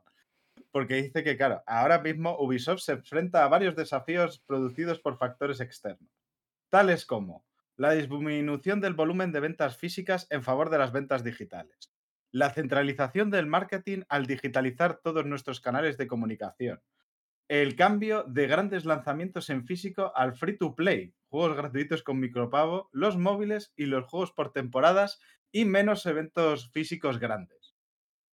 O sea, esa es la culpa de que a Ubisoft le vaya, le vaya mal. ¿Qué os parece? Y que, viene, y que viene, viene viento. Este fin de esta semana viene viento, hay viento Sí. y, y No, va- no, y viene va- calor. Viene calor. y o va, sea, y va a llover. Entonces, nos viene mal eso. la lluvia, no, no. No. La verdad. Es que, uf, es que hay que tenerlo. O sea, yo entiendo que hay que hacer eh, este tipo de comunicación un poco echando balones fuera, pero tronco, también es un poco. no Sí, pero yo que- que sé, hazlo de una manera en la que igual resulte incluso hasta creíble, pues es que han dado algunas de esas excusas, es que ya no son ridículas. Es que es, bueno, eh, hay menos eventos físicos, pues si eso lo único que haces es gastar dinero para... Eso te ahorra dinero, en todo caso te ahorras el dinero y puedes meter en otros sitios. El cambio de físico a digital, sin dinero vas a seguir ganando igual, simplemente en lugar Porque no han bajado los. Porque, digital, porque, porque los encima- precios no han bajado. claro, Entonces, ¿qué, qué te quiere decir? Yo qué sé, por lo menos, yo qué sé, pues, se, se- me tropecé y se me rompió el móvil. uf, uf, uf, eh, ya está, excusa. cositas que pasan. bueno. Hemos tenido que hacer el estudio, lo siento mucho, se me cayó el móvil y ahí estaba todo. Eh, pero bueno, si queréis terminamos ya eh, el, el Ya te como, sin irnos de Ubisoft. Creo que feliz, ¿no? Porque el bloque feliz, exactamente. Em, porque vamos a hablar de precisamente uno de los juegos cancelados, comillas, que bueno, que no sabemos si cancelado o no, pero la verdad es que seguramente esté en la granja de Ubisoft. Los que están cancelados son los jefes de ese estudio. Pues. Ahí está un poquito la cosa. Si lo que no estaba cancelado es el juego, es, eh, seguramente los jefes de ese, de ese estudio dentro de poquito, bueno. Porque están investigando al estudio detrás de Beyond Good Evil 2 por sus condiciones laborales. En Ubisoft Montpellier, que es este estudio responsable del juego, eh, las autoridades francesas los están investigando por los niveles sin precedentes de estrés y bajas laborales entre sus empleados y empleadas. Eh, Para que, ¿cómo haya, para que haya estrés sin precedentes en, en el mundo de los videojuegos, con el estrés que le meten a los trabajadores. El juego no sé, pero el libro de, de Jason Reyes sobre este estudio va a estar tan guapo. tan guapo, increíble, guau, guau. Y es que, Aparte que este estudio ha tenido otra... No, fue- no eran estos los que decían a la gente, mandadnos vuestros diseños artísticos, Sí, sí, que sí. los en el juego. Va a estar vuestro diseño en el juego, ¿qué ilusión os va a hacer? Y yo, sí, lo de pagar, Salario emocional, que lo llaman de ese. Salario Sí, por visibilidad famoso, salario por visibilidad. Ubisoft, eh, ojito, en- Francia, o sea, la gente no sabe, pero en Francia ha habido muchas movidas con temas de abuso laboral y tal. Eh, ha, ha habido casos de suicidios y todo, o sea, en plan, hablando ya en serio, dejando las a- aparte, ha habido muchas movidas, eh, se cambió la legislación y se tiene una legislación relativamente fuerte con ese tema. O sea que, o sea, quiero decir, en principio, las autoridades se lo toman bastante en serio cuando hay una denuncia por ese tema laboral y tal en Francia por, por eh, precedentes previos y tal. Que ya sabemos cómo es esto, que siguen siendo ricos y que pagan una multa y tal. Pero que, quiero decir, que si, si se le está investigando, ya es una mala noticia porque ya es muy probable que haya mucha mierda. Sabemos que el desarrollo de Beyond Good and Evil 2, bien, lo que se dice bien, no está yendo. O sea que es muy probable que aquí haya una de mierda que desenterrar que flipas. Y bueno, pues, pues lo de siempre. A ver, es que una de las cosas que, que se ha sabido tras una inspección de trabajo que han tenido hace poquito en este estudio, los trabajadores eh, han, han dicho que Guillaume Carmona, que es el director del estudio, ha abandonado la compañía, que llevaba dos décadas trabajando en Ubisoft y, desde principios de año que no se la ha visto por la oficina. Además, el director creativo, Jean-Marc mm, eh, Geffroy, perdón por mi pronunciación, que ya sabéis que tal, eh, ha sido cambiado por Emile Morel eh, y Benjamin Dumas eh, ha dejado su puesto a Charles Gaudron, que también se ha pillado de Ubisoft. Es que está habiendo bastante, bastante gente. Es que mucha de la. Lo que se dice según Kotaku es que mm, la gente que se está yendo en general son muchos altos cargos. No es solamente gente de, de la parte más baja del escalafón, que normalmente son los que reciben presiones, sino que eh, también la peña de a nivel alto ahí tienen que estar en la puta mierda y están pirándose y no volviendo. O sea, de cogerse la baja y luego decir, pues yo ya no, yo, yo ya estaría. Eso, luego, no yo me quedo en casa. No son buenas noticias porque esta gente solo suelen ser de los que se bajan cuando el barco se está hundiendo. Entonces, que por cierto he mirado cuándo se había anunciado el, el Beyond Good and Evil 2 y hace seis años ya, 2017. No, no, no, no, no. La- el Se segundo anunció por- anuncio, eso sí es verdad, se anunció en Por 2008. primera vez, 2008. Del 2018 a 2017, silencio total. No Y el equivoques. 2017 dijeron, ah, claro, pero es que en 2017 dijeron, bueno, ¿os acordáis de eso que enseñamos? Pues eh, no tiene nada que ver. es otro juego. Y seguramente en, do- en 2025 vuelvan a decir, ¿os acordáis de...? No, y digan, bueno, pues ahora es un NFT. Entonces, ya estás contando con que Ubisoft llega a 2025. Ya. Bueno, no, no, yo no he dicho.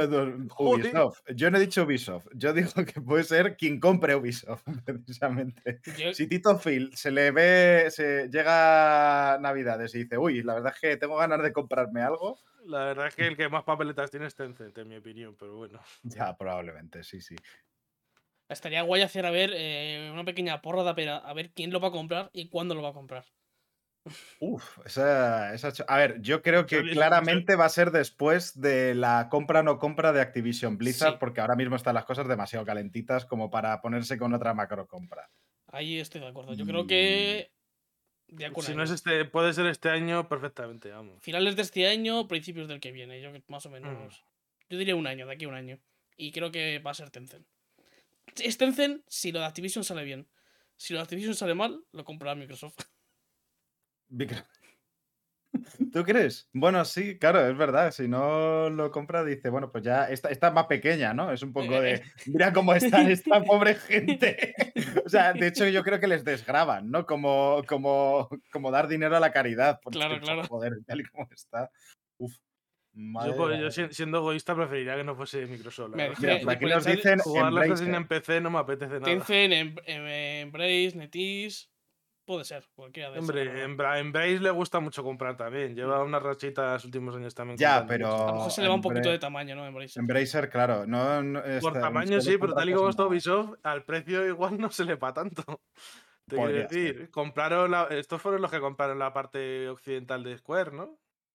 Los Sí, pero bueno, es que, de que Raider se la regalaron, chicos. Si es que le pusieron un, un esto y dijeron, toma para ti, si nos da igual. Toma, te damos, Ya, venga, pues. te- tengo 15 céntimos y un chicle Más. melón, ¿te vale? Y, y Square, venga, para adelante. Que- pero que es que les regalaron como al peso, o sea, que eh, fue increíble. O sea, no, no sé si se atreverían. La verdad es que sería un paso que podrían hacer, pero no estaría en la línea exactamente de, lo, de las compras que están haciendo últimamente. Así que no me atrevería a decir que podría ser, que fuese Embracer. Es pero que bueno, en yo- lo veo un poquito más eso, de comprar estudios más pequeños, más de doble A, por así decirlo. Sí, creo que se está convirtiendo eso en el nuevo THQ Nordic y todos estos Mm. de juego, de tener muchas IPs rollo doble A y tal, que, que meterse en un Assassin's que, joder, mm, decimos siempre que lo sacan como churros, pero sinceramente, detrás de cada Assassin hay una cantidad de curro que no te lo puedes ni Mm. imaginar. O sea, Mm. Es- muchísima gente trabajando en ello. Es que Ubisoft Claro, es por eso lo digo. O sea, cuando digo curro, quiero decir sí. personas barra horas. O sea, es. Ah, eh, pero, Por ejemplo, hace poco una noticia, las acciones de Ubisoft caen casi un 80% en dos años.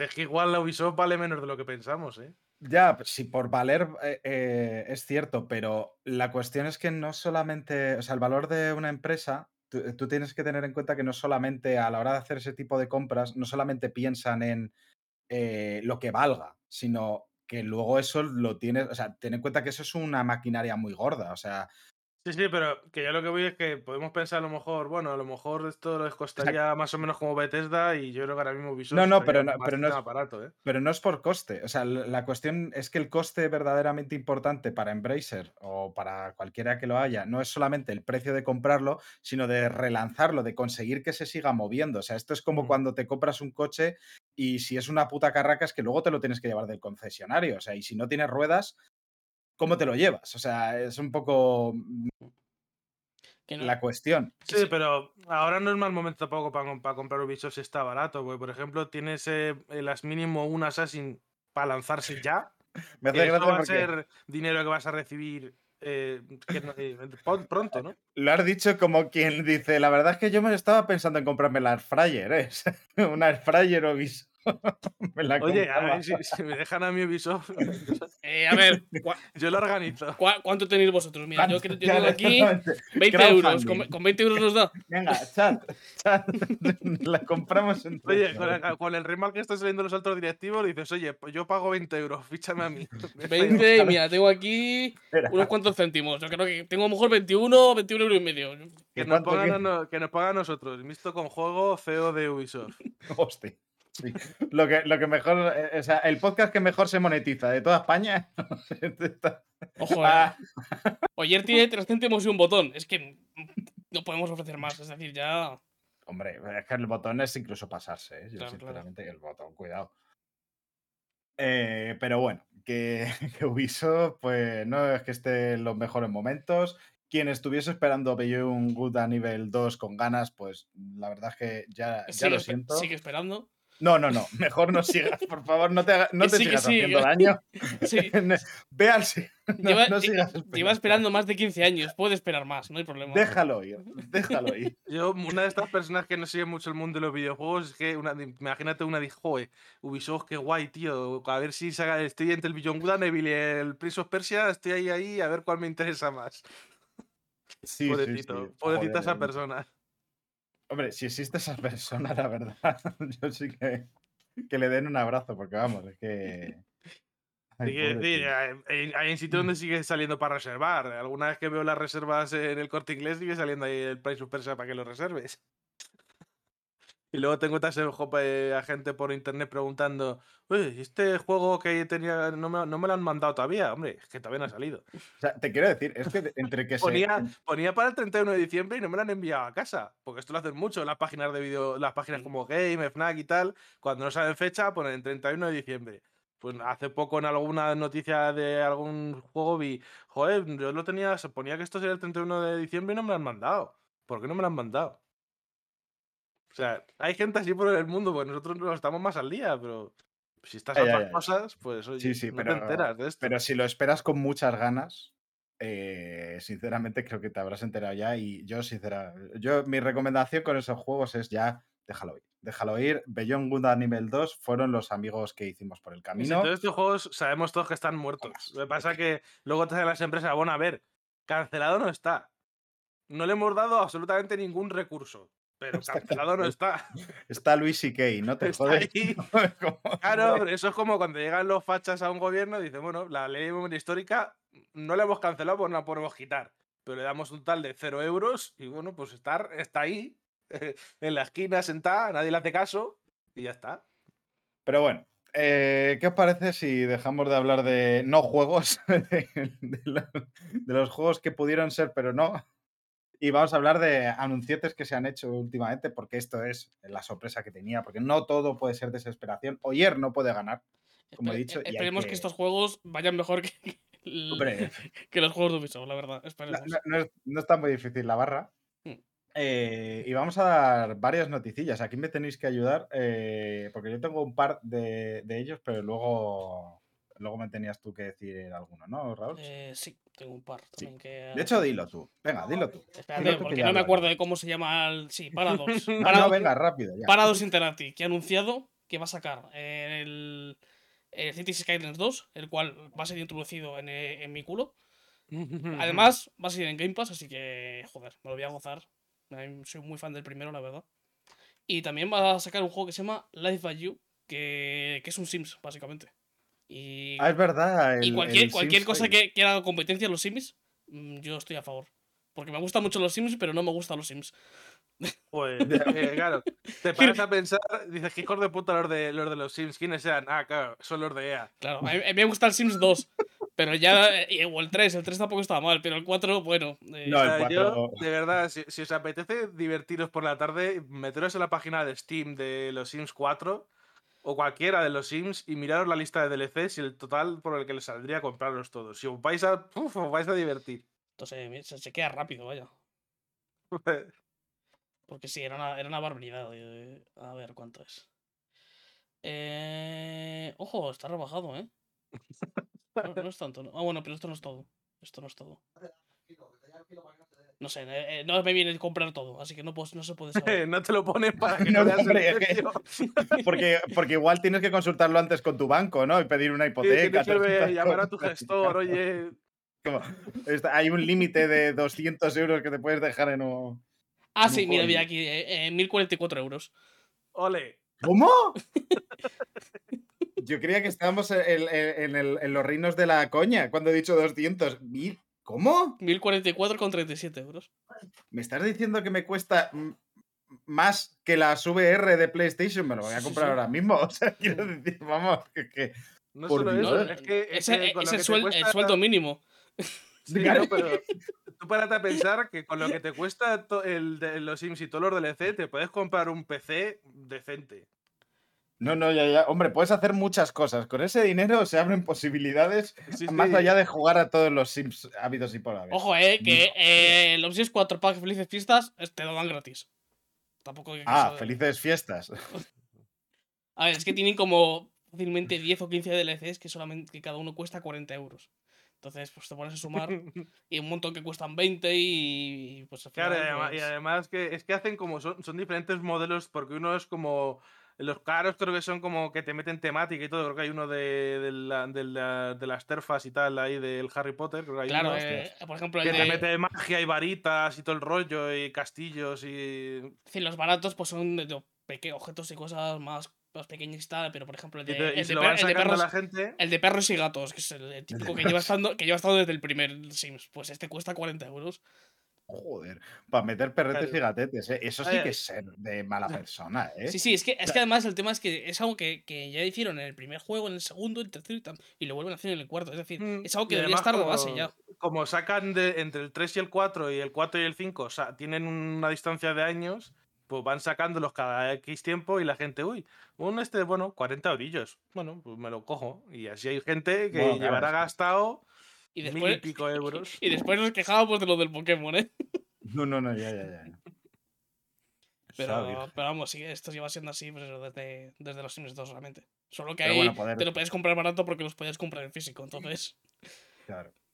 Pero bueno, que poder tener una opción a los Sims sin tener que dejarte mil y pico pavos. ¿Sabes, sabes cuál es la alternativa a gastarte mil y pico euros? Eh, usar la bahía pirata, que es lo que yo recomiendo con los Sims. Bueno, sí, se puede, se puede, se puede medir. Pero, pero, pero sí, bueno, está, pues está guay. Y además que, que eso, siendo un juego de Paradox, sabemos que. Vamos, yo tengo confianza en los juegos de Paradox. En en general suelen ser bastante buenos. Así que, joder, yo muy a tope con estos dos juegos, la verdad. Muchas ganas. Pero ¿sabes con cuál hay que estar a tope, pero a topísimo, a topísimo, a topísimo? Uf. Con el nuevo juego de Dragon Ball Z Budokai Tenkaichi que se anunció hace poquito.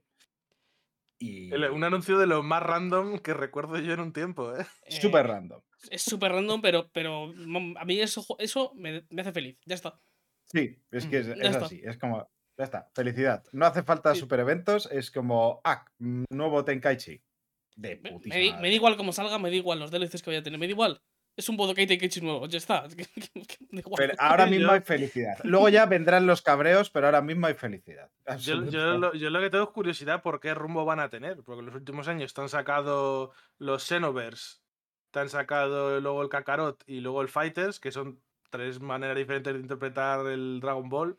No sé, porque yo tengo- por lo que yo Pues- recuerdo, el Tenkaichi lo más parecido que es es el Xenoverse, ¿no? Sí, pues es Xenoverse. Xenoverse, Xenoverse lo van a llevar a- Claro, a, la puede granja, ser, a la granja donde están los un- juegos de Ubisoft.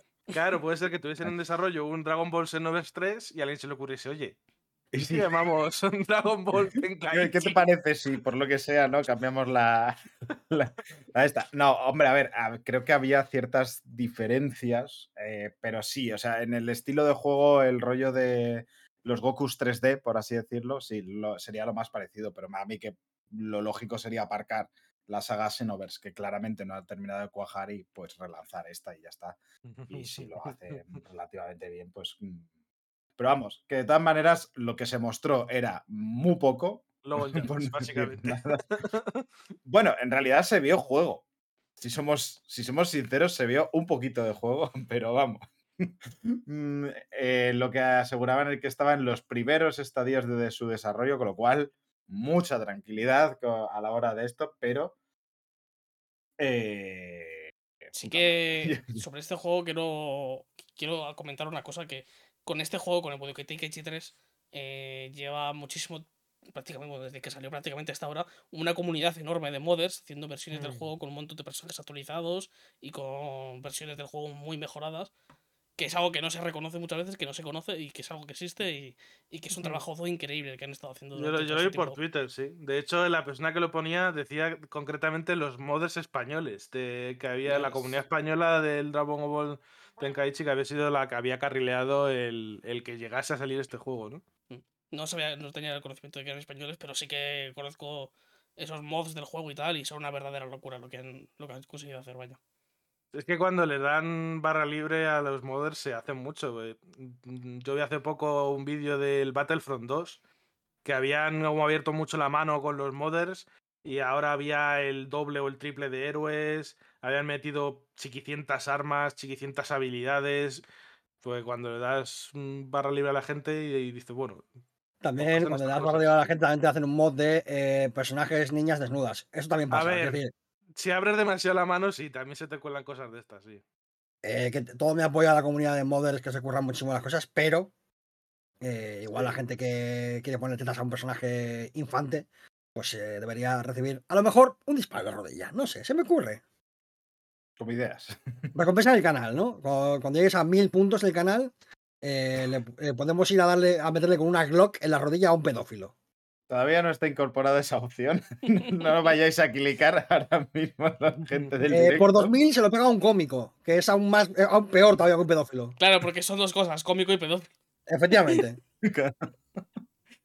Bueno. eh, em, Bueno, oye, yo creo que eso es en general, ¿eh? Que estaba Boker con la temporada de la muerte, la ilusión y la esperanza. Estamos un poco. Casi todos menos Mariola ya, prácticamente. Es la resistencia. Yo- yo soy la, la llama que ilumina el camino.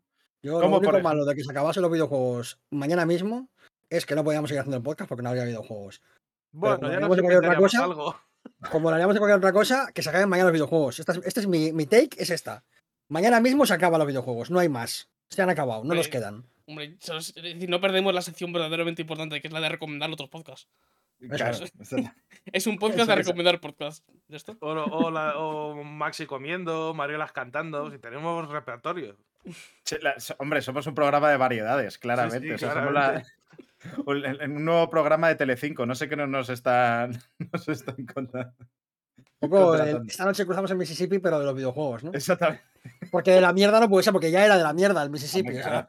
Eso ya se da por supuesto. eh, ese programa, ¿no? En el que hablan a lo mejor de se ha caído un edificio, han matado a 30 personas y los que decían eran que pasen las mamachicho a bailar.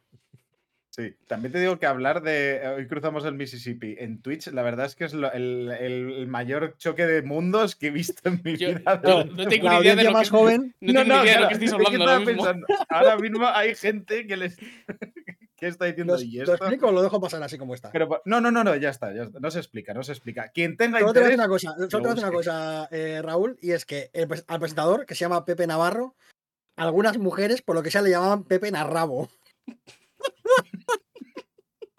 Esto es un dato que voy a dejar aquí.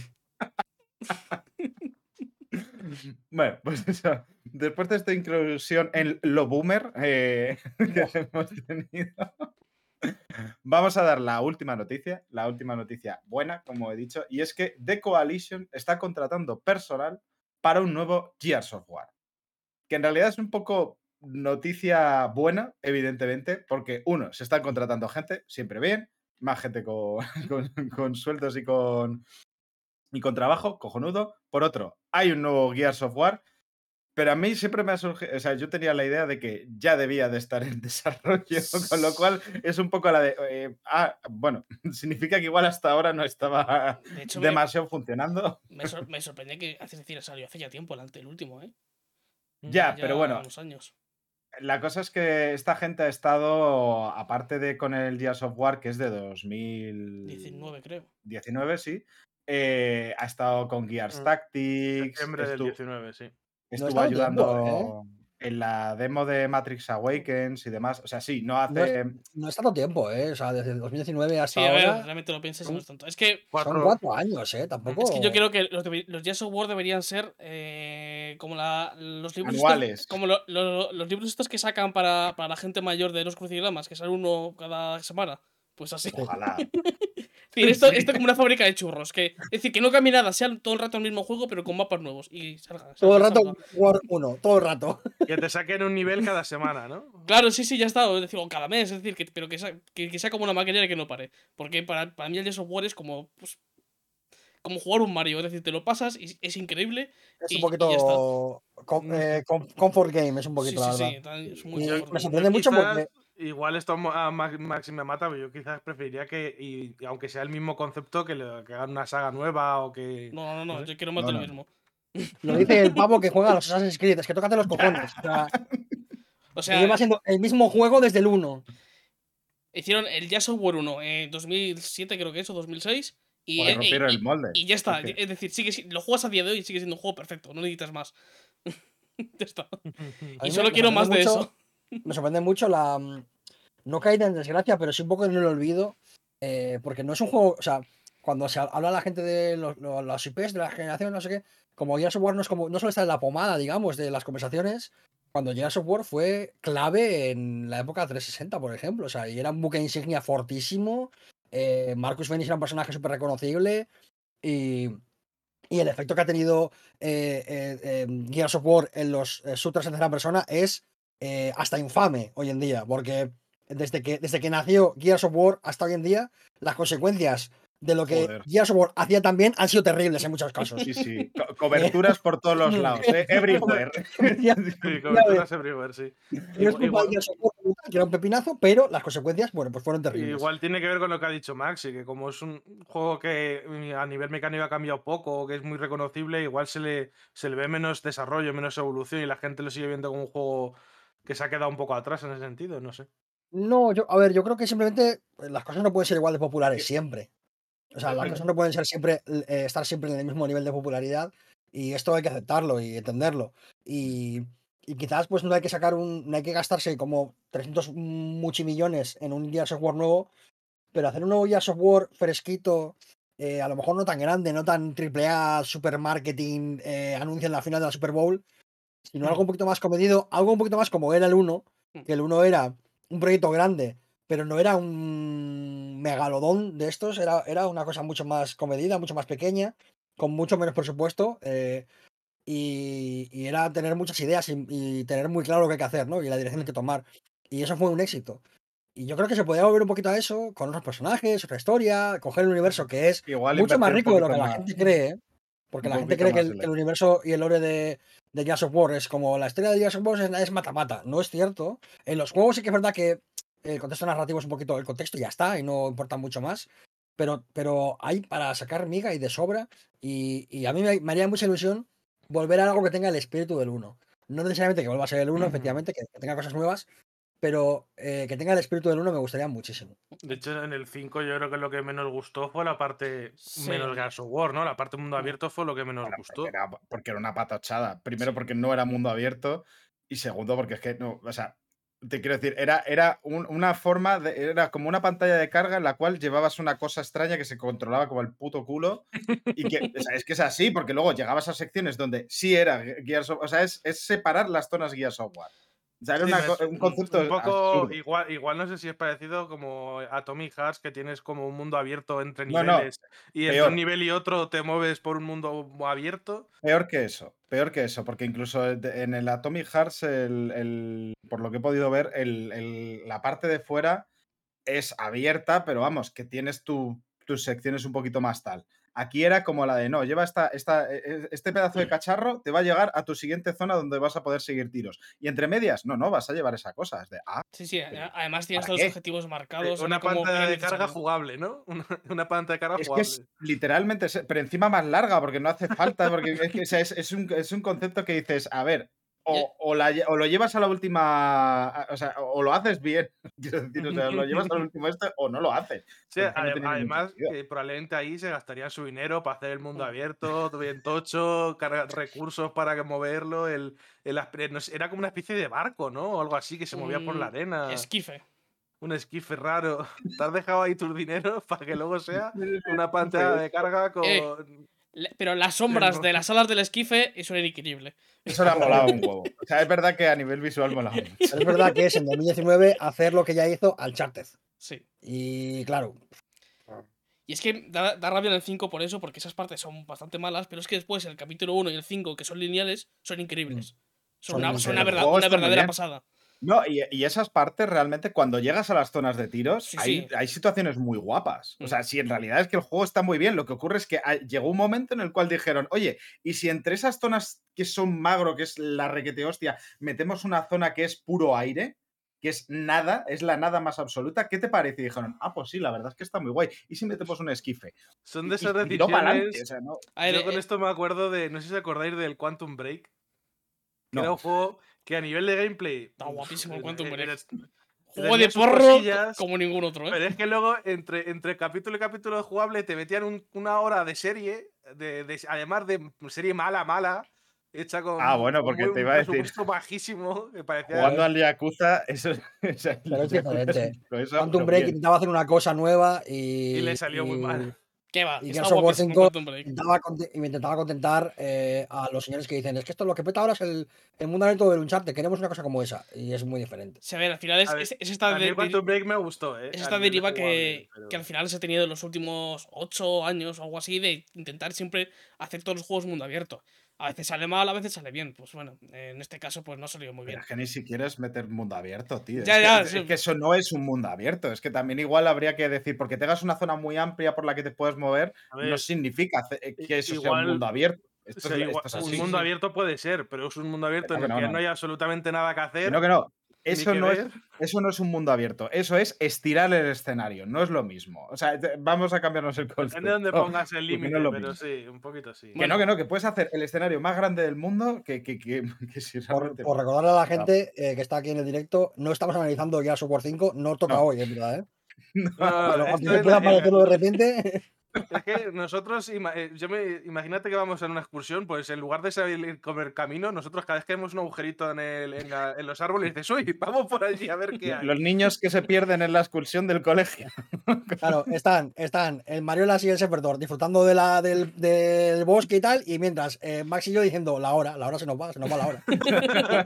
Que, no- que no llegamos por la cena, que perdemos el bus luego para volver y ya verás. ¿no? Y luego a la siguiente, vale. eh, el Mariolas y yo estamos ahí, joder, no nos da tiempo. Y el Max y el Kerk por ahí eh, mirando piedras o tal. Sí, Bueno. cada vez le toca a uno. He entendido la indirecta. Así que. Pero La re- directa es poner literalmente en el Discord de, de Mr. con Juego, poner eh, vamos para adelante que nos encallamos. Porque he puesto las 6 y 12. A las ya son las 7. Bueno, el resumen es que a tope con el nuevo Gears of War. Ya está. eso es. Y que, y que saquen la colección porque quiero ver jugarnos. Oh, hostia, qué guapo. Uf, eso sí que tengo ganas. Bueno, eh, pero ahora lo que va tocando es poner un poquito de musiquita y volver con los jueguitos.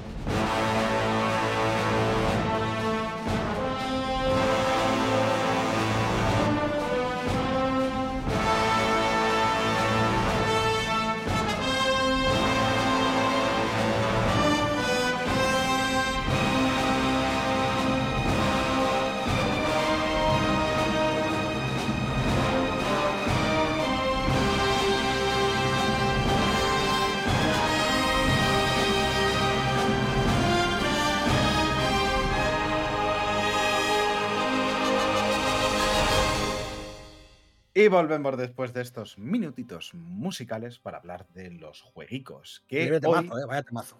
Sí, sí, uf, me es que siempre increíbles. Es que vamos. Joder, tengo- tengo que Em, buscar un temazo, es que de verdad. Pero si siempre coges temazos. eh, Voy a buscar la peor canción que tenga. Venga, por favor. Ya sé cuál vas a poner. Hemos estado de, hablando de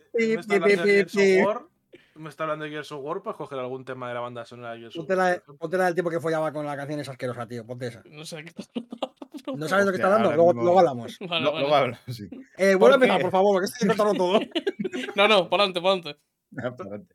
Venga, va. Que, que lo que- hoy, hoy no acabamos, ¿eh? Con esta manía. Que a ver, que de los jueguicos, que se supone que somos un podcast de juegos. Se supone. Se supone. Eh, cada vez menos. Pero bueno, ahora, ahora llega el momento de los análisis y Kirk nos trae un jueguito muy bonito que se llama Fight and Rage. Así es, eh, está jugando a Fight and Rage, me han dado una clave, eh, la gente de Bleedwork, muy maja, eh, que ha sacado la versión para consolas ahora. Y nada, por comentaros rapidito, es un, es un beaten up, de estos clásicos, scroll lateral, de arcade de toda la vida. Si os mola ese rollo, os va a flipar. Eh, porque es básicamente lo mismo, pero con dos botones, eh, que básicamente es salto y golpe. Puedes hacer muchos combos y me ha gustado mucho. El juego está muy bien, está bien perrón, está bien difícil, ya os aviso. Eh, tiene mazo movidas para desbloquear. Y, y me ha gustado, me ha gustado mucho porque es eso, es al final eh, algo muy clásico, de corte muy, muy clásico. Si has crecido jugando a recreativas, has crecido jugando al Golden Axe, has crecido jugando al Cadillacs and Dinosaurs, eso, rodeado de humo, porque cuando aquello se podía fumar en todos lados, eh, reservando la partida con la moneda encima de la, de la máquina y tal eh, o yo qué sé, o, o jugando al Metal Slug también, cosas. Si has crecido en ese ambiente, es una cosa que te va a gustar mucho porque el juego es muy bonito, tiene un montón de efectos además para hacer como una pantalla CRT y tal, y, y lo estuve jugando en directo y a la gente le gusta, le moló mucho. Ya digo, es un juego que eh, exige bastante porque es bastante puñetero, pero tiene mecánicas muy guays porque es, es, eh, traerle nuevas cosillas a lo, a lo clásico y tienes un parry, tienes esos combos en el aire y tal, y, y está muy, muy guay. Eh, ya te digo que me ha gustado un montón. Todavía no he desbloqueado todo lo que tiene para desbloquear, pero tiene un montón de cosas para desbloquear, desde modos, eh, de dificultad. Muchos y de- y de finales, además. Que, o sea, Sí, que sí, tiene- tiene, tiene como siete finales diferentes por cada personaje. es, una, es una locura. Hay una tabla con todo- todos los finales que puedes sacar, es una, es una barbaridad. Está o está sea, muy, muy guay. Es una locura porque el juego, que yo también lo he probado, la gracia está que normalmente tú empiezas y, y como en todos los beat'em up puedes ir hacia la derecha, que es lo típico, pero es que si decides ir hacia la izquierda hay otro juego nuevo. Sí. y, entonces, y lo juegas además hacia la izquierda. Es increíble. Está Lo cual es totalmente pensado. anti, anti-intuitivo, contraintuitivo, porque, Sí. porque estás tan, tan metido en el, en el mindset de ir hacia la derecha, porque llevas jugando a estos juegos toda tu vida y ir hacia la derecha porque no se puede ir hacia la izquierda, que, que es muy raro decir hacia la izquierda y jugar hacia la izquierda, y de verdad que hay un momento como de, de shock eh, casi cultural ahí, de decir, hostia, Sí, sí. Esto, esto va al revés, ¿qué pasa? Además cambia la es- historia completamente. Es como... muchísimo. Este, este juego había salido ya, pero yo cuando te lo vi Sí. dije, Sí, este sí, juego sí. me suena, yo lo he visto en algún sitio. Ah, Si ahora escuchado lo que he dicho, salido- nada más empezar, que he dicho que ha salido ahora en consolas, te habrías enterado. Claro. Eh, así que nada, bienvenido al podcast, eh, gracias por llegar.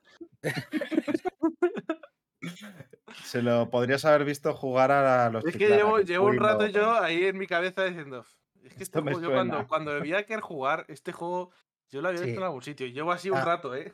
No había salido, pero sa- sale ahora en consolas. Es el acento ahora en consolas. Está muy guay, está muy baratico. Si os mola, echadle un ojo. Y la música está muy guapa, por cierto. Eh, Uh, sí, sí, sí. es ya es hora de que, de que vuelva a haber un poquito de metal también en los juegos. Que desde, desde el Metal Hellsinger y el, y el Doom no se prodiga mucho el metal en, la- en- en- en los videojuegos. Ahora hay mucho, mucha orquesta y mucho chiptune que está muy bien, no me quejo, pero un poquito de variedad, un poquito de. Un poquito de de- Angerfoot, por ejemplo, con la rabia a tope, también con el Harbass me, me, me vale también, ¿no? Entonces, Algo de Metallica, ¿no? Por ejemplo. no, gracias. Em, y mira que me gusta Metallica, ¿eh? O sea, es que, pero que no quiero Metallica. que ya basta. Estoy cansado de Y- escuchar Enter, Enter Sandman, por favor. Encima es que de las que menos me gustan de toda su discografía, de verdad. Em, pero eso que, que está muy muy guay. Es verdad que tiene algunas cosas como por ejemplo, pues eso, un poquito de Teach Engine, eh, un poquito de física para las tetas, que es como no me hace falta que bote las tetas de personaje. Eso me llamó la atención, dije, que, que innecesario. Por A favor. ver, es un poco el homenaje a lo clásico, que era, antes era muy normal y lo entiendo, pero creo que no hace falta. Creo que es innecesario y, y no aporta nada en absoluto, nada más que jaja, que gracioso y, y ahora ya es incómodo. Entonces, creo que habría sido más fácil no meterse en ese jardín. Y Con la cantidad de referencias guapas que tiene el Claro. juego, la verdad es que esa la, mm, Sí. la ensucia un poquito, pero bueno. Que tiene muchas referencias. ya te digo, tiene- Cuando ves el pollo, el pollo frito ahí en el suelo, que es muy Sí, típico de estos juegos y Pero tal. ya no solo la comida, incluso ataques. Tienes ataques Mm. que están sacados de otros juegos. Eh, personajes que se parecen mucho a, ot- a otros personajes, tal. Hay muchas referencias y como que igual están. No hacía falta, ¿no? Pero por lo demás, ya digo, es un juego que vale 4 duros. eh, estaba de oferta hace poco, creo, si no recuerdo mal, de hecho. Y joder, pues que ya está, que Y guapísimo, que, para está, y que está desarrollado por una sola persona, excepto la música que la ha compuesto otra persona. Y, es- y además es de, de Sudamérica, no, creo, no sé si de Chile o por ahí, pero, No recuerdo, pero sí. pero sí. O sea Bueno, que- en- Sí, los- los en créditos- Steam ahora mismo está 20, pero. Los créditos- créditos duran eh, 12 segundos, básicamente. Y son Hombre, todos el Sebastián Sí, sí. este. Es un poco a, a Hideo Kojima Game, pero bien. En plan, todo lo hace el chaval. Y menos la música, que lo hace otra persona. Y, y mola bastante. Y ya está, eso es todo. Eh, pues aquí tenemos el análisis express de Kerk de Fight and Rage. Es de eh, Uruguay el desarrollador. Uruguay. mira. Uruguayo. uruguayo. Eh, pues ahora nos vamos a otra cosa completamente distinta, porque Raúl nos va a hablar de un juego, de estos juegos de... No, no es tan de- distinto porque los dos son juegos para gente para gente para mayores. Es decir, esto. es El, otro es un juego que jugabas pues, cuando en la época de las recreativas. Yo esa época, por ejemplo, no la viví. Eh, no había este- nacido, es para un- el que no lo sepa. Pero este es un juego que en cambio es para gente que ya era mayor cuando las recreativas. Sí, porque vamos a hablar del Company of Heroes 3. ¿Qué nos puedes decir de este juego? de- Pues la verdad es que ha sido un poquito una decepción. Eh, voy a ir a explicarlo un poquito a lo largo del análisis y tal, pero estoy un poquito decepcionado con el juego. El juego, para que los que, los que lo no conozcan, es un juego de estrategia en tiempo, en tiempo real, en el que la principal característica, bueno, está ambientado en la, en la Segunda Guerra Mundial, y lo que le diferencia un poquito al resto de, de juegos de, de este tipo de este género y tal, sobre todo por el, prim- el primero en la época en la que salió, que es de 2007 y tal, si no recuerdo mal, pues es que no se basan tanto en producir, en hacer un montón de unidades y que se maten entre ellas a lo loco y tal. No es tanto de batallas muy grandes, sino de intentar mantener, hacer poquitas unidades y todas esas unidades intentarlas mantener lo máximo tiempo posible. Entonces todo el juego está un poquito enfocado a que puedas a, eh, mantener esas unidades de, a, a lo largo de mucho tiempo. Y esto lo consigue, pues, por ejemplo, haciendo que las unidades de infantería, pues las puedas, tengas distintos tipos, distintos tipos de cobertura, las puedes poner en sin cobertura, con lo cual van a morir rápido. eh, las Mm. puedes poner en una cobertura media o en una cobertura, ah, una cobertura completa. Entonces, de esta forma, pues aguantan mucho más. Los puedes meter dentro de edificios. Tienes formas para sacar enemigos dentro de edificios también. Los tanques es import- importante, por ejemplo, la forma en la que lo colocas, porque si lo colocas desde de, con el culo dando hacia el enemigo, pues de un cañonazo te lo van a se van a cargar el tanque. Entonces tienes que ponerlos mirando de frente. Son un montón de mecánicas que tiene, que ya venían, venían desde el primero, para intentar eso, que, que sea un poquito más, más lento, más táctico, de pensarte, tienes menos unidades que controlar, pero cada, cada movimiento importa más. Hay Como cositas que me recuerdan al XCOM de lo que has dicho. Mira, justamente sí. a comentarte un poco Es- eso, como sí, un punto eh, por encima de, ¿no? Sí, solo que es en tiempo real, es la principal diferencia. Mm. Y con mapas mucho más grandes, es decir, tú al final lo ves y, y recuerda mucho pues a un Age of Empires o algo así, pero ambientado en la Segunda Star- Guerra Mundial y un eh, poquito... StarCraft, igual como StarCraft también, sí. Pero- Igual es más de combate el StarCraft que el Age of Empires, no sé. Sí, a ver, al final este se centra sobre todo en el combate, no tiene prácticamente gestión de recursos. Mm. Tienes tres tipos de recursos en total, pero los consigues de forma automática, es decir, capturando, capturando objetivos y demás. El juego, el juego normalmente lo que tienes que hacer para derrotar al enemigo es capturar objetivos y mantener tener una superioridad de territorios para poder, para poder ganarle. Y estos recursos los consigues teniendo territorios. Entonces al final no te preocupas mucho por los recursos, es algo que los vas consiguiendo un poco de forma, de forma pasiva, solamente jugando. No tienes que preocuparte de poner granjas para conseguirlos ni nada de eso. Mm. En cuanto a nivel de estructuras y de hacer edificios es muy simple. Es decir, tienes tus tres o cuatro edificios, cada uno para producir un tipo de unidades, Uno para producir ingenieros, otro para la infantería, otro para los vehículos de más pesados, los tanques, otro para la artillería, por ejemplo, cosas así. Que es como estaba. Hay un 3 o 4 como mucho y cada uno tiene su funcionalidad. Mm. El. Pues al final es un juego de estrategia y es un juego que realmente es muy divertido. Porque tiene esa parte que es como muy táctica y tal, de, de- de tener que pensar y de cómo haces cada movimiento y tal, porque un movimiento falso, como la líes, te puedes quedar sin esa unidad y hacer unidades es bastante caro, entonces tienes que pensártelo mucho. Y es un poquito la, lo que es la, donde está la gracia de, de este juego. Esta, esto lleva siendo así todas las entregas, es decir, la primera, la segunda y la tercera, sin apenas muchas novedades. Eh, este juego lo que... Como lo he mirado por- curiosidad y es de 2006 el primero, el segundo 2013. O sea, Sí, que del sí, segundo ah. al tercero han pasado 10 años. Así es, eh, hace muchos años que salió. Yo creo que ya la gente no contaba con este juego. Sí, sí, yo no esperaba que saliese. Y, y yo eh, al segundo de, de vez en cuando seguía jugando y tal, porque es un juego que está muy bien. El tema es que, bueno, este juego lo que ha intentado innovar tiene dos campañas, ¿vale? Este tiene una campaña que se, se ambienta en África, que es un poquito más clásica, de ir haciendo. Tienes una misión, y dependiendo de la misión, pues te dan distintos objetivos. De tienes que conquistar estos, estos puntos y destruir estos, estos, estos puntos clave y demás, o tienes que aguantar unas oleadas, o cosas muy típicas de- del género y cosas muy Mm. típicas también de, lo- de los juegos de, De la Segunda videojuegos de también en general. Además, juegos de ambientados en la Segunda Guerra Mundial. Es como muy clásico en Mm. ese aspecto. Pero están. En general están bastante bien diseñados los Es- mapas. eh, la campaña de África no sé cuántas veces la hemos visto en los videojuegos. Sí, pero sí, van eh. unas cuantas. Ya es complicado innovar en ese aspecto en un juego de, que está Mm. ambientado en, ese, en esa época. Pero está muy bien resuelto. en Esa, cam- esa campaña está. No me la he terminado aún, la tengo un poquito medias, pero es más o menos. Tampoco creo que me vaya a sorprender mucho ya. Pero está muy bien hecha. Es decir, funciona muy bien porque las mecánicas del juego son muy competentes. Entonces, a nada que el, map- el diseño de los niveles esté bien, pues es un juego que funciona. Donde se intenta innovar más es en la campaña que está ambientada eh, en Italia.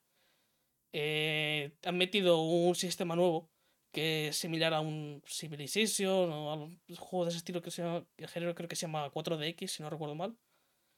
Sí, 4X, ¿no? Sí. 4X o 4D, bueno.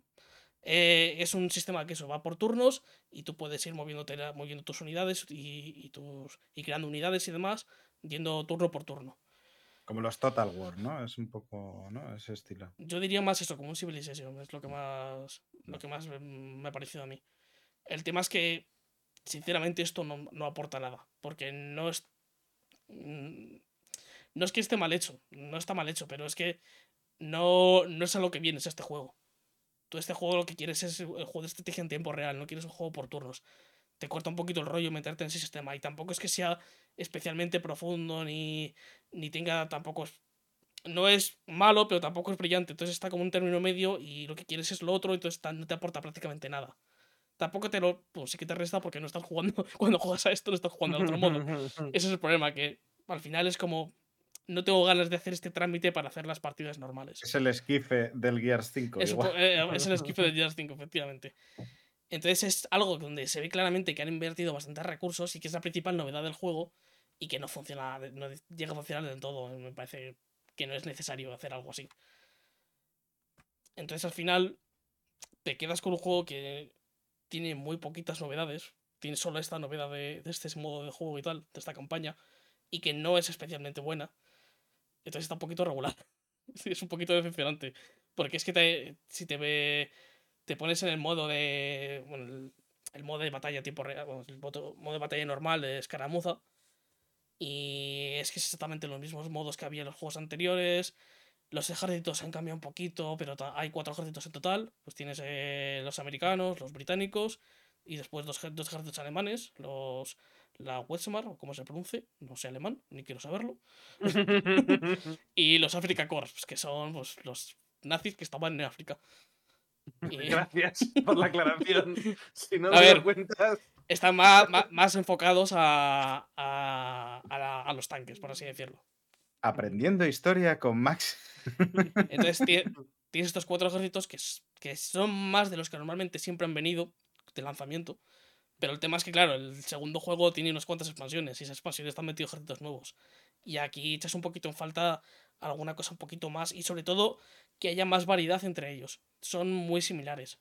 En el segundo juego, eh, cada, cada ejército que podías llevar tenía su, su forma de conseguir las mejoras, de conseguir sus ejércitos, vamos, de conseguir su- sus soldados, los soldados y tal. Cada uno era propio y se jugaba de una forma distinta. Eh, aquí no. Aquí son todos iguales. Todos funcionan de la misma manera. Sí que tienen unidades distintas, pero el hecho de que sean tan parecidos entre sí es que hace que no tengas prácticamente variedad. Al final eh, sientas demasiado parecida el coger un ejército u otro y cuando creo que no debería ser así. Entonces al final es eso, es una entrega muy continuista que las pocas novedades que tiene no aportan mucho.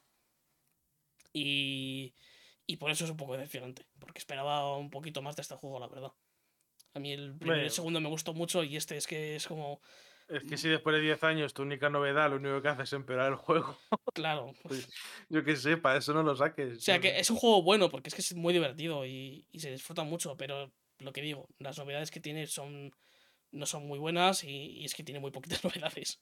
Pe- Pero entonces, la novedad está, el problema que es que tiene realmente es que no está a la altura o que realmente son dos sistemas chocando. Ni está a la altura ni es que es lo que quieres en este juego. Yo, por lo que ha dicho Masi, tengo la sensación que directamente entorpece el ritmo que debería tener el, Sí. el juego. Es decir, tú en este juego no pides, no quieres algo así, no, no es lo que buscas. Ya tienes otros juegos para, para algo así. Entonces lo único que te Mm. hace es lo que, que acaba de decir Sergio es entorpecerte. No, es algo que un trámite que tienes que hacer que no quieres hacer. Porque no, no, no aporta nada. Es que luego además cuando vas a hacer la, los combates eh, ya en tiempo real, da igual realmente cómo hayas tratado, cómo estén las tropas de, de moral y tal, porque siempre empiezas de la misma forma. Cambia la- el, Ah, el tipo de misión, pero es que realmente no aporta la vida que tenga ni nada de eso. Son siempre iguales. Entonces sí que está un poquito regular. Sí, sí, sí. Eh, es lo que digo, no. Es algo que no era necesario meter. ¿Pero crees que se podría haber metido bien? ¿O Se podría, haber, es se un- podría haber hecho mejor, pero aunque aun estando bien hecho, es que no es lo que quieres en este juego. Hmm. Entonces, lo que quieres es como la, la campaña de África. Eso es lo que quieres en este juego. Una campaña que tengas, eh, de- pases de un nivel a otro y te ofrezcan desafíos distintos y ya está. Porque la historia, pues mira, me- lo que me cuentas, sinceramente, me da igual. Bueno, quiero decir, la historia es la historia, ¿no? O sea, que- Sí, La sí, historia no, a ver. una historia que ya te, si te gustan este tipo de juegos, ya te sabes porque te la han contado 20 veces. No, a ver, te, te intentan, que voy, ¿no? Que es un poco como, bueno. Te intentan contar siempre la típica historia del soldado de no sé qué, de, de que escribe sus diarios o no sé qué, pero es que te da tan igual. Que al final. es que ni me, ni me acuerdo, diría de qué va, pero es que no me acuerdo, porque es que lo ignoro, porque es que no aporta nada. Me leí, me vi me leí como estuve atento a las dos primeras cinemáticas, después, después y dije. Es lo mismo de siempre, no me va, esto no, no es a lo que vienes a este tipo de juegos, vaya. Pero eso es, es un poco decepcionante. Mm, Y luego es que encima, a nivel técnico, el juego deja mucho que desear. ¿eh? Eh, sí. Eh, es que, que, que sientas que. Es que se ve igual que el 2 que salió hace 10 años. es que es tema, sí. O sea, está. Joder. Lo, realmente no. Se tiene mejores texturas, está un poquito mejor la iluminación y tal, pero. Es muy justito para un juego de 2023. Muy, muy justito. Y, y se podía haber hecho muchísimo mejor, porque sobre todo eh, es que el- el- tanto el primero como el segundo eran pepinos técnicos en su día. Tú ves, un, ves el 1 a día de hoy y se ve increíble. Ves, el- ves el 2 y se ve increíble. Y este 3 te quedas como. A ver, no se ve mal, pero no. Claro, que es decepcionante, ¿no? Para los Sí. estándares igual en los que te mueves, dices, "Ah", es que esperas de este juego que se vea muchísimo mejor. De un Compare que Heroes espera que igual- sea- se vea, un juego que se vea especialmente bien. Es decir, el Compare Heroes 2 es un juego que con gráficas de hace. Con la gráfica que tengo ahora no, no lo he probado, pero con la, la 1080 que tenía, tenía antes, le costaba. En, la- en los momentos de batalla tensa, era un juego que se ponía sus 30 40 FPS. Y, decía, y, y lo veías en pantalla y decías, normal que vaya así, porque esto es un espectáculo lo que está pasando. En este no pasa. Este no, no es para nada tan espectacular. Es espectacular, pero para un juego de hace unos cuantos años, no para lo que hay ahora. Eso sí, el rendimiento es increíble. Va a juego súper fluido. No, porque... Tú con el, con el avión de ordenador que tienes, como para no, ¿no? Sí, sí, pero aún así he visto vídeos y tal en ordenadores de bajos y demás, de poco, que tengan poco rendimiento y tal, y el juego va muy, muy fluido. Entiendo que es que han, in- han intentado ir buscar eso, que se pueda jugar el mayor número de ordenadores posible, más que intentar algo técnico, pero aún así se podía haber, haber hecho un poquito más, yo creo. Está muy, muy justito a nivel técnico. Porque al final siempre puedes poner opciones, ¿no? De gráficos y ya está. Claro. O sea, intentar hacer, decir, bueno, quien, quien tenga gráfica pepino, que se lo ponga en modo verle los poros al soldado, ¿sabes? Y quien eh, lo esté intentando correr en una tostadora, pues que lo ponga en modo pixelote, ¿no? Es un poco. Sí, sí, de hecho ha- hay un vídeo de Digital Foundry que habla sobre todo este tema de los gráficos y tal. Y hay un problema que pasa con las sombras de cuando te acercas mucho, de que se quede, se- como que se cortan y hacen cosas, efectos un poco extraños. Y que es un error que no estaba ni en el primero ni en el segundo. Que es que hay- hay cierta- las sombras se ven peor que en el primero y en el segundo. Es que- Ya- ya tiene innovaciones respecto a los Sí, sí. anteriores. Es decir, que, que es que, y además que lo, lo comenta en ese vídeo, de que con algo tan sencillo como, bueno, tampoco es sencillo, pero con meterle ray tracing esto, esto ya se vería mucho mejor el juego y Hombre, arreglaría este problema. Bueno, pues a lo mejor tenía, después de 10 años, a lo mejor hay que pedirle al juego que tenga, tenga a nivel técnico esté a la altura, ¿no? Es que ese es el tema. Bueno, o intentar compensarlo si no es a nivel gráfico puro, no bruto, porque dices no tenemos las capacidades dentro del estudio, ¿no? A, a- nivel artístico, ¿no? Decir, bueno, si tienes una buena dirección artística, este, este tipo de cosas las puedes notar un poquito menos. Sí, a ver, sí, el juego, lo que digo, es.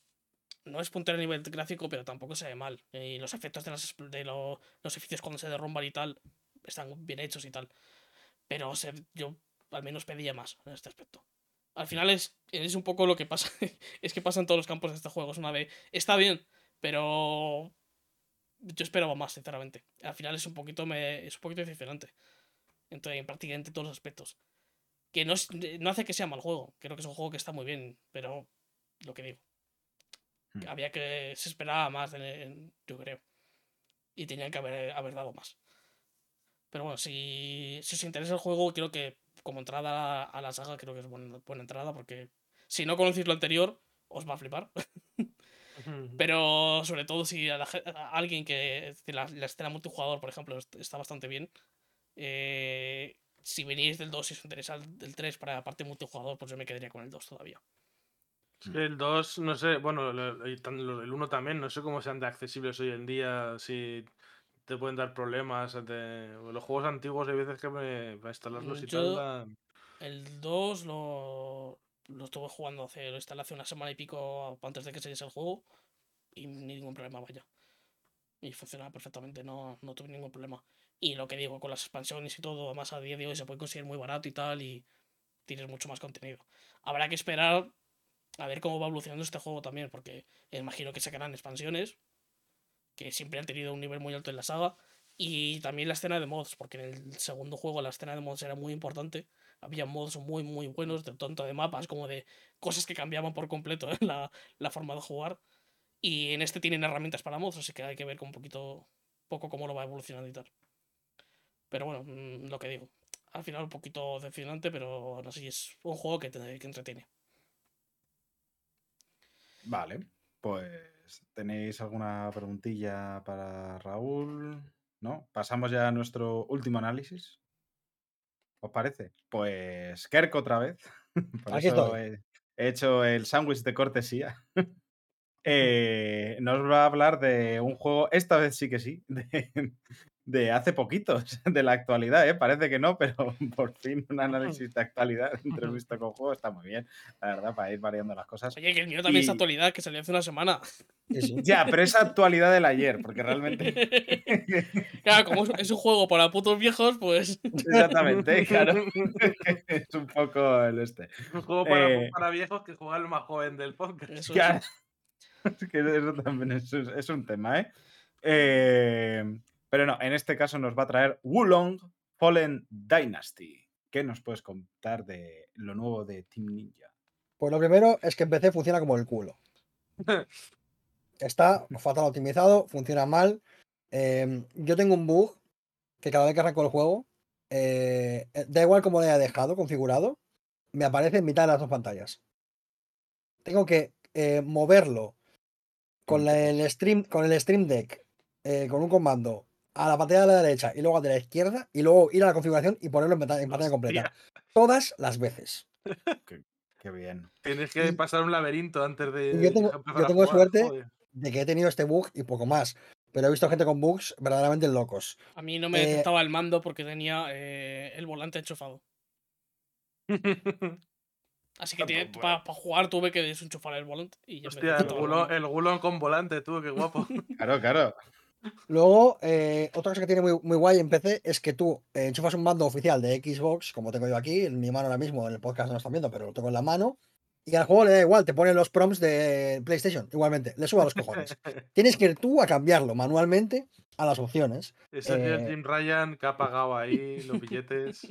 No sé, sin más. Bueno, el caso es, eh, Wulong es el nuevo juego del Team Ninja, eh, muy conocido sobre todo por Nioh 1 y Nioh 2. También conocidos eh, como Join Los Hoin, eso es. y Join 2. Y Join 2, claro. Eh, Como me gusta ese vídeo.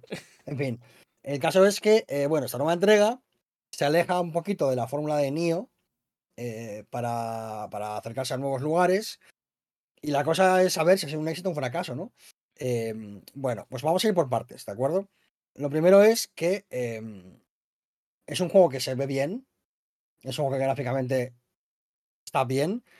Eh, si no fuese por los problemas de performance, es un juego resultón, digamos, es la, es la línea de Team Ninja, con unos juegos que se ven bien, que no son nunca, digamos, eh, top de gama ni nada de eso, ni van a ser revolucionarios, pero se ve bien. Hay algunas cuestiones de diseño de- y de arte que me gustan bastante. Y al final es muy difícil que un juego que va de samuráis no mole. Es que es muy complicado que un juego que tiene 8000 samuráis por todos lados no mole. Eh, la peña con las armaduras, la katana, las armas, tal. Todo es muy bonito en general. Y me parece que eso está guay. Creo que ahí era, era un sitio donde sabíamos que, que Team Ninja no iba a fallar, ni, ni de locos. Eh, y la verdad es que tiene, tiene un creador de personajes que está muy bien, eh, da muchas posibilidades. Y ya te digo que sé, que habla un poco bien de- de- del juego, ¿no? De la capacidad del juego para, Mm. para ser bonito, para. Y para pues, pues tener cosas, detalles guays. Eh, en los trailers ya se percibía que a nivel artístico y visual estaba curiosote el juego. Sí. Tiene momentos en los que hace cositas con la cámara y tal, en las ejecuciones, que, que bueno, que a veces está bastante bien y tal. Ya digo, no es nada que te vuelva, que te vuele la cabeza por los aires, pero que mm, te da lo suficiente como para, como para que te guste mirarlo, ¿no? Y, y eso está bien. Em, ya te digo, hay diseños de algunos bosses que están muy chulos, algunos monstruos están muy guays, tal. Y siempre tienes el rollo ese poquito japonés que siempre, siempre entra muy bien, la verdad. Em, luego, os voy a decir una cosa. Ni aunque me diesen 100.000 euros, os podría decir de qué cojones va la historia. Hombre, se supone que es el romance, ¿no? Este de los Sí. tres reinos o como se llame. Sí, sí. ¿Te lo has leído tú? No, no. Yo tampoco. Pues si no te lo has leído, es imposible saber de qué cojones va. Entonces, muy bien. ¿Vale? Esto lo he hablado con una persona, lo he hablado con, con Álvaro Albonés de, de Eurogamer, que él sí se ha leído lo- el- el- la obra original y tal. Y me ha dicho, yo soy un flipado de esto. em, me he leído la, la movida original. me me- o sea, yo, yo sé que esto, sé, sé de lo que va y te digo que te aseguro que tú no te vas a enterar de nada. O sea, que ya él, él que sabe de lo que va es consciente de que yo no me voy a enterar de nada porque es que es imposible. No porque yo sea imbécil o porque, no, o porque al juego no le importe. Que es que no es el caso. Es que al juego le importan los personajes y los pone y tal y hacen cosas. Pero es que no me entero, lo siento. No sé quién es cada uno de ellos. No, me, no, no se me quedan los nombres porque, claro, eh, ¿qué pasa? Que la gente a veces pues, se llama como su padre. O se llama como su padre, pero con una letra cambiada. Claro, entonces yo al O sea, es, quinto. es- es como que, te, que José, hijo de José Antonio, ¿no? Te Claro, está. Y claro. tú dices, ¿y que entonces quién era José? ¿El hijo o el padre? ¿No? Es Claro, un yo, poco. eh, o sea, no es una cuestión de racismo, no es una cuestión de eh, todos los chinos se llaman Chinchón, sino que lo siento mucho, si hay, eh, si está Shen Long, Shen Wong y Shen Kong, yo no sé diferenciarlos porque los he visto una vez. Eh, hay- estoy acordando de un capítulo de Anti-Hype. Eh, podcast que recomiendo, que ya no hagan episodios, pero Volverá, volverá. eso espero. Pero en, una- en un capítulo de Anti-Hype que Enrique Alonso eh, estuvo haciendo análisis de un Total Uy, War sí. que estaba ambientado también en el romance de los terrenos. Y le pasó literalmente esto mismo: de que, Sí, sin, sí. de sin- que sin querer mató a su padre porque pensaba que era No, otra persona. Lo vendió Ah, esclavo.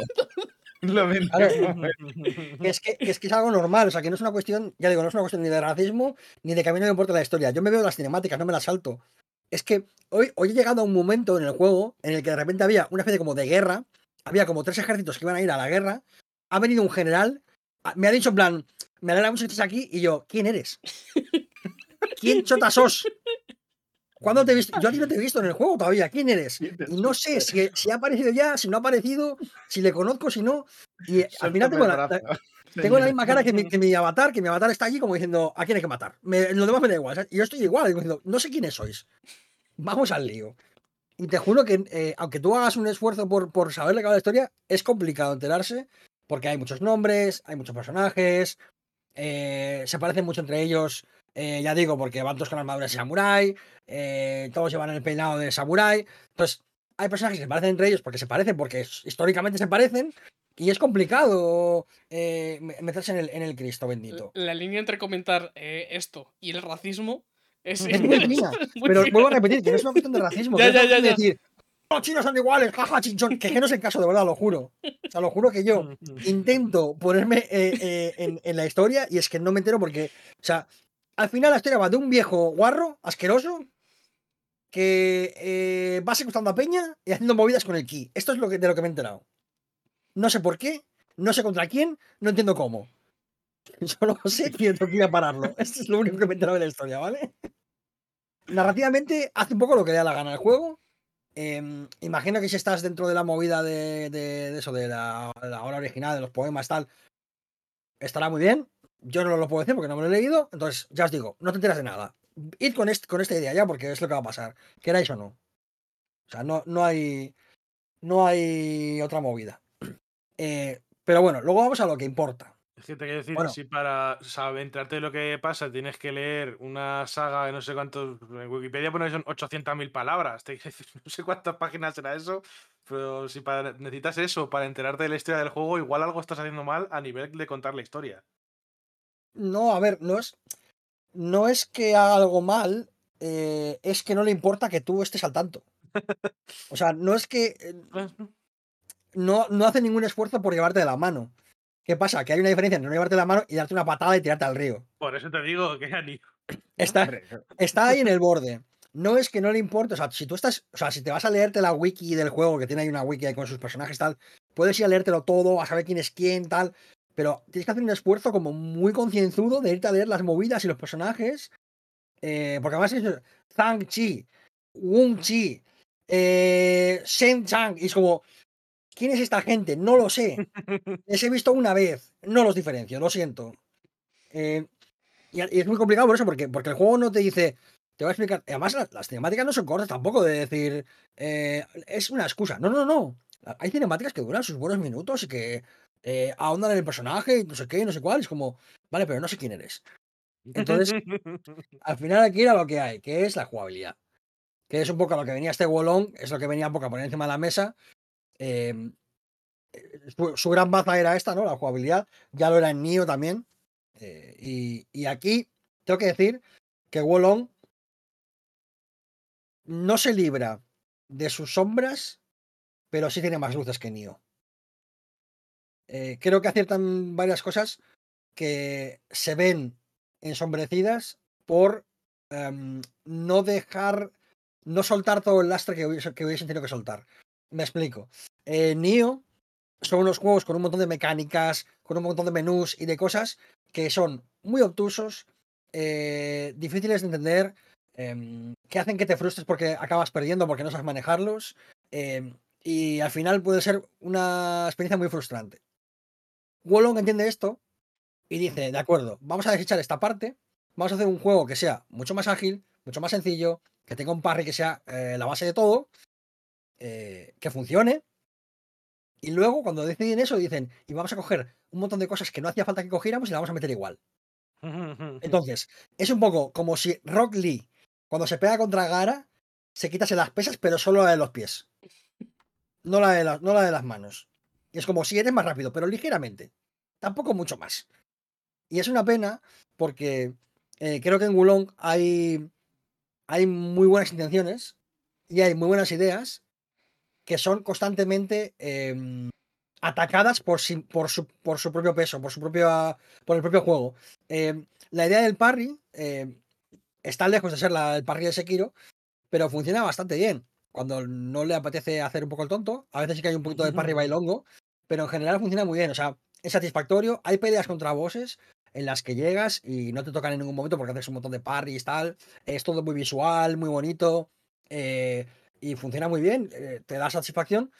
Pero llega un momento en el que llegas a un boss, por ejemplo, y has matado todo prácticamente de cuatro golpes en 40 segundos. Todos los bosses que te has encontrado hasta el momento eh, se basan en su mecánica en el parry. Y de repente llegas a un boss en el que si no bloqueas, estás jodido. El juego no te lo ha enseñado. De repente, una mecánica de bloqueo que tú no has usado para nada porque no te exige nada que la uses, se interpone entre un boss y tú y el parry. ¿Por, ¿por qué motivo? No lo sé. No lo sé. Y llegas a un boss en el que em, hay un pico de dificultad bastante alto. eh, es un combate con un ritmo muy raro porque cambia el ritmo del combate y tal. Y, y es, es una sensación muy extraña el, el pegarte contra un muro constantemente y no saber muy bien por qué. Y, y al final, con ese bloqueo, por ejemplo, yo conseguí pasármelo. Pero es como que el juego te está eh, recompensando con, con el parry todo el rato porque yo entiendo que tú me digas, te doy esta, te doy esta herramienta de bloqueo para que tú puedas eh, hacer lo que quieras. Si no te ves seguro con un parry, metes un bloqueo y ya está. Y bien. Pero si tú me das una herramienta de parry que se supone que me recompensa por jugar mejor, no hagas que eso me, me, me perjudique. Si yo uso un parry contra un boss, dame un beneficio.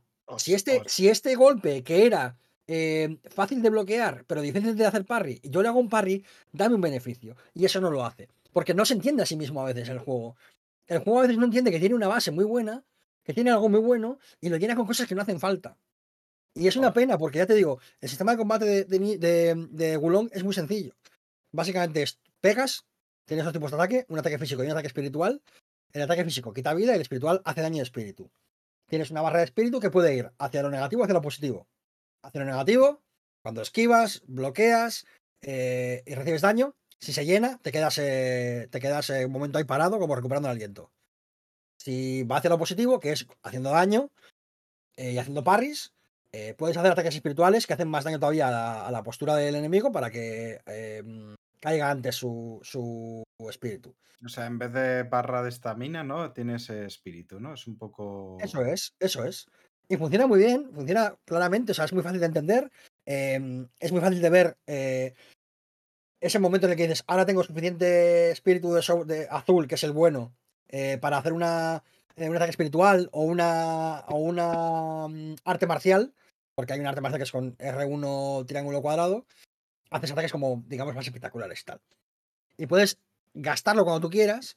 em, si estás convencido de que vas a poder llenarlo rápido, porque claro, cuando, cuando gastas ese espíritu azul, normalmente es haciendo una técnica y esa técnica te llena el espíritu naranja, que es el, que es el malo. Entonces tienes que estar como todo el rato, digamos, negociando esa barra, ¿no?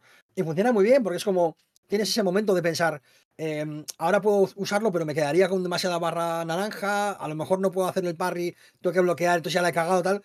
Y como que ese dinamismo está muy bien y todo eso se ve todo el rato em, encallado por otras cosas que no tienen, que no, no tienen ningún sentido. Plan, Claro, al final, si, si la economía, por así decirlo, de esa barra, ¿no? El cómo gestionas esa barra se ve limitada en cierta manera. O sea, bueno, no, eh, está influenciada en gran manera por el parry. Si de pronto lo quitas, la ecuación se viene un poco abajo, ¿no? O sea, No, el parry está y el parry tiene que estar porque hay, hay habilidades que solamente se pueden hacerle parry, no se pueden bloquear, que son las habilidades cuando el enemigo brilla en rojo, solamente se le puede hacer parry o esquivarlas.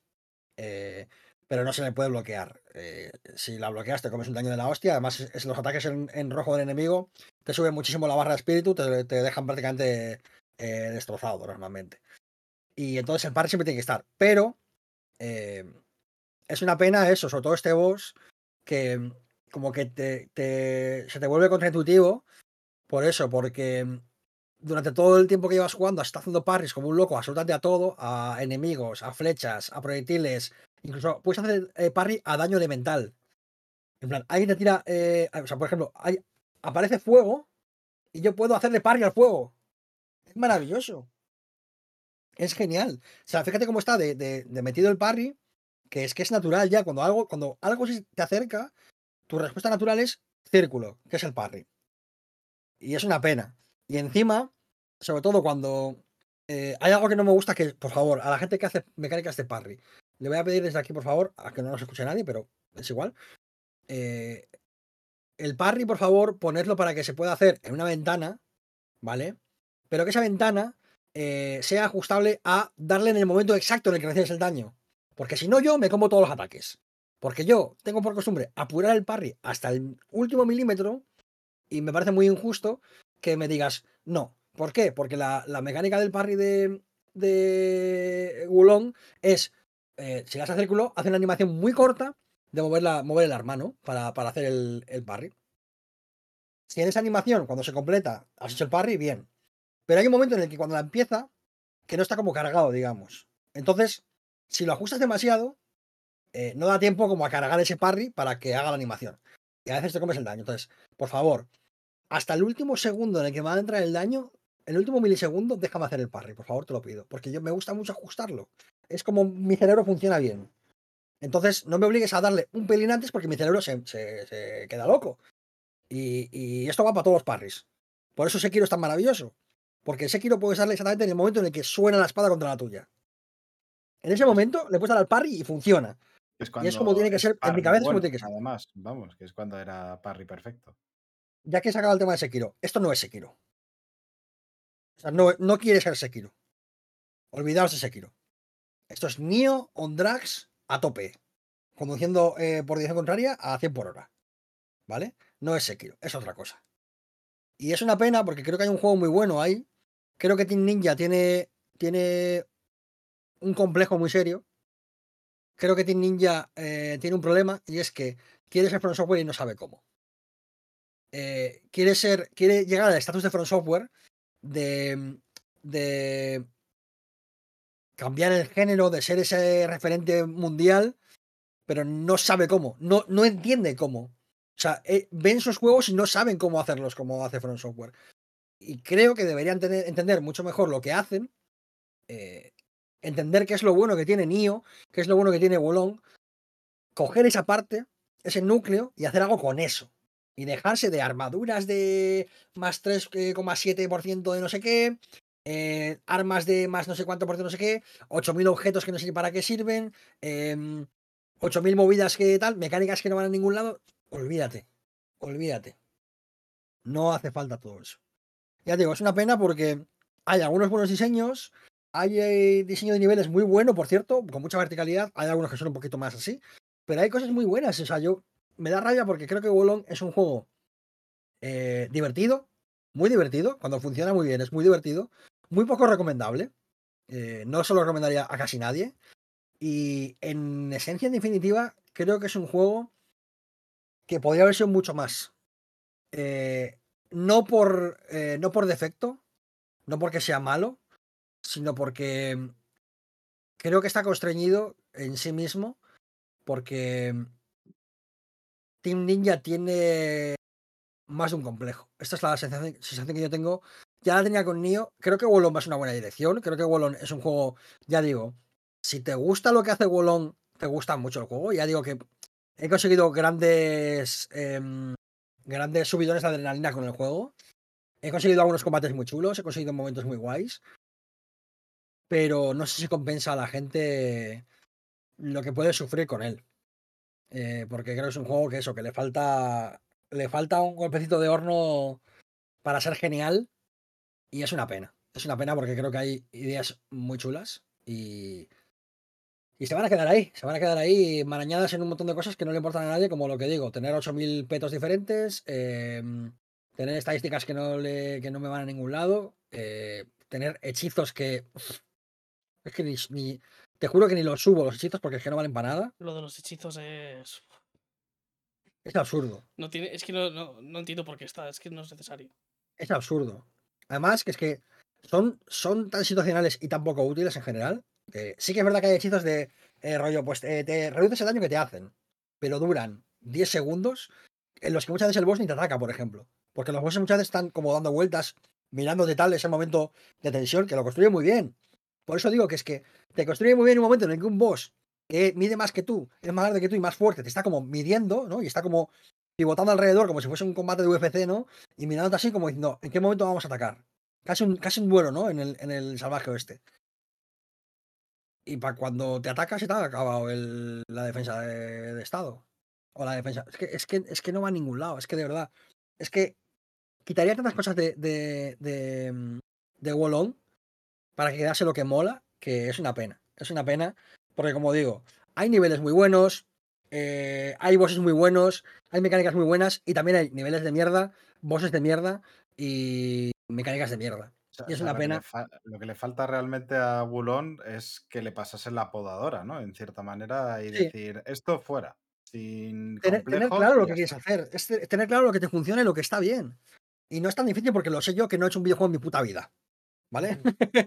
yo lo puedo saber.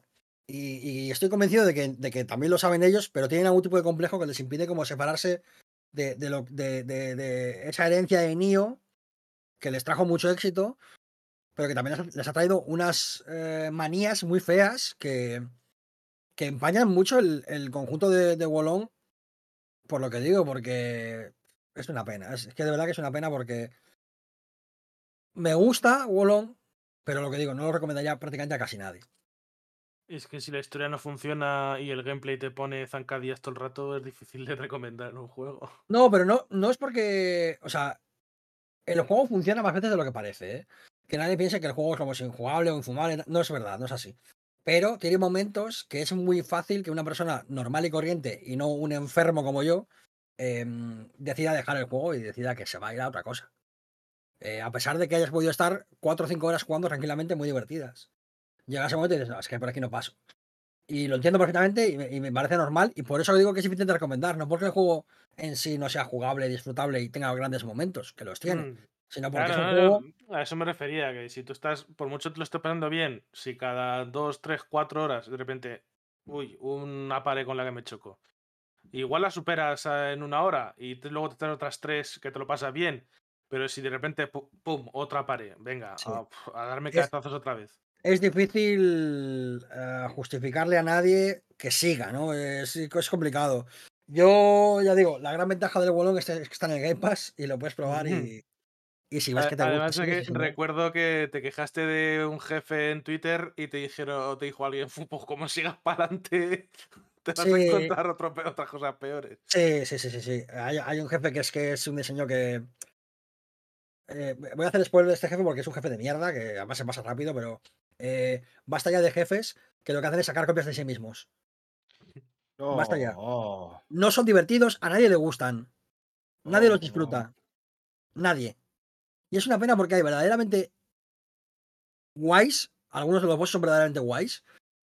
Y tienes una mierda como este, que es que es una mierda. Es, una, es que qué asco de boss. Es que, uff, además es como muy. ¿Cómo le subimos la dificultad a esto? Pon otro, es como un. Es- es me hace gracia porque es un juego que está muy pensado para, por ejemplo, cuando hay un grupo de, de enemigos, en de 3 o 4, siempre tienes la posibilidad de hacer un ataque en salto, por ejemplo. eh, tienes ataques como en sigilo por detrás o en salto, que son ataques como súper poderosos, ¿no? Y siempre que hay un grupo, siempre hay la posibilidad de hacer algo para reducirlo rápido. ¿Por qué? Porque es un juego de, muy, de mucho de uno contra uno. De hecho, el 2 contra 1 ya es como un reto. ¿Por qué me pones un boss en el que son 30 contra 1? No es gracioso, no está pensado para esto el juego. Voy a sufrir. Eh, para empezar, porque el juego tiene una cosa que a veces está muy bien y en ese momento no está bien, que es que el target, el, el fijado de enemigos, cuando tú pegas a un enemigo se te fija automáticamente, Mm. para que tú no andes pegando a la nada. Si yo le golpeo a un enemigo, se me fija. Claro, cuando son 30 enemigos y yo le pego a uno sin querer, la cámara hace... ¡wup! O sea, que estás todo el rato con la cámara, flim, flim, flim. Claro, tienes que, tienes que destarjetear, girarte, y es un incordio. Es un verdadero incordio. Al- Una mecánica que funciona muy bien, porque normalmente, normalmente yo me pego con un enemigo, con uno o con dos, como mucho. Entonces le pego a uno y se me fija. Bien, perfecto, porque así le puedo machacar, hago el ataque fuerte, a por otro. En ese momento es como, ¿a por qué ahora me haces esto? Si, si tu, tu sistema de tarjeteo y tu combate no funcionan para esto, no me hagas este boss. Que encima es una mierda de diseño que lo he visto 40 millones de veces y no me gusta, no le gusta a nadie.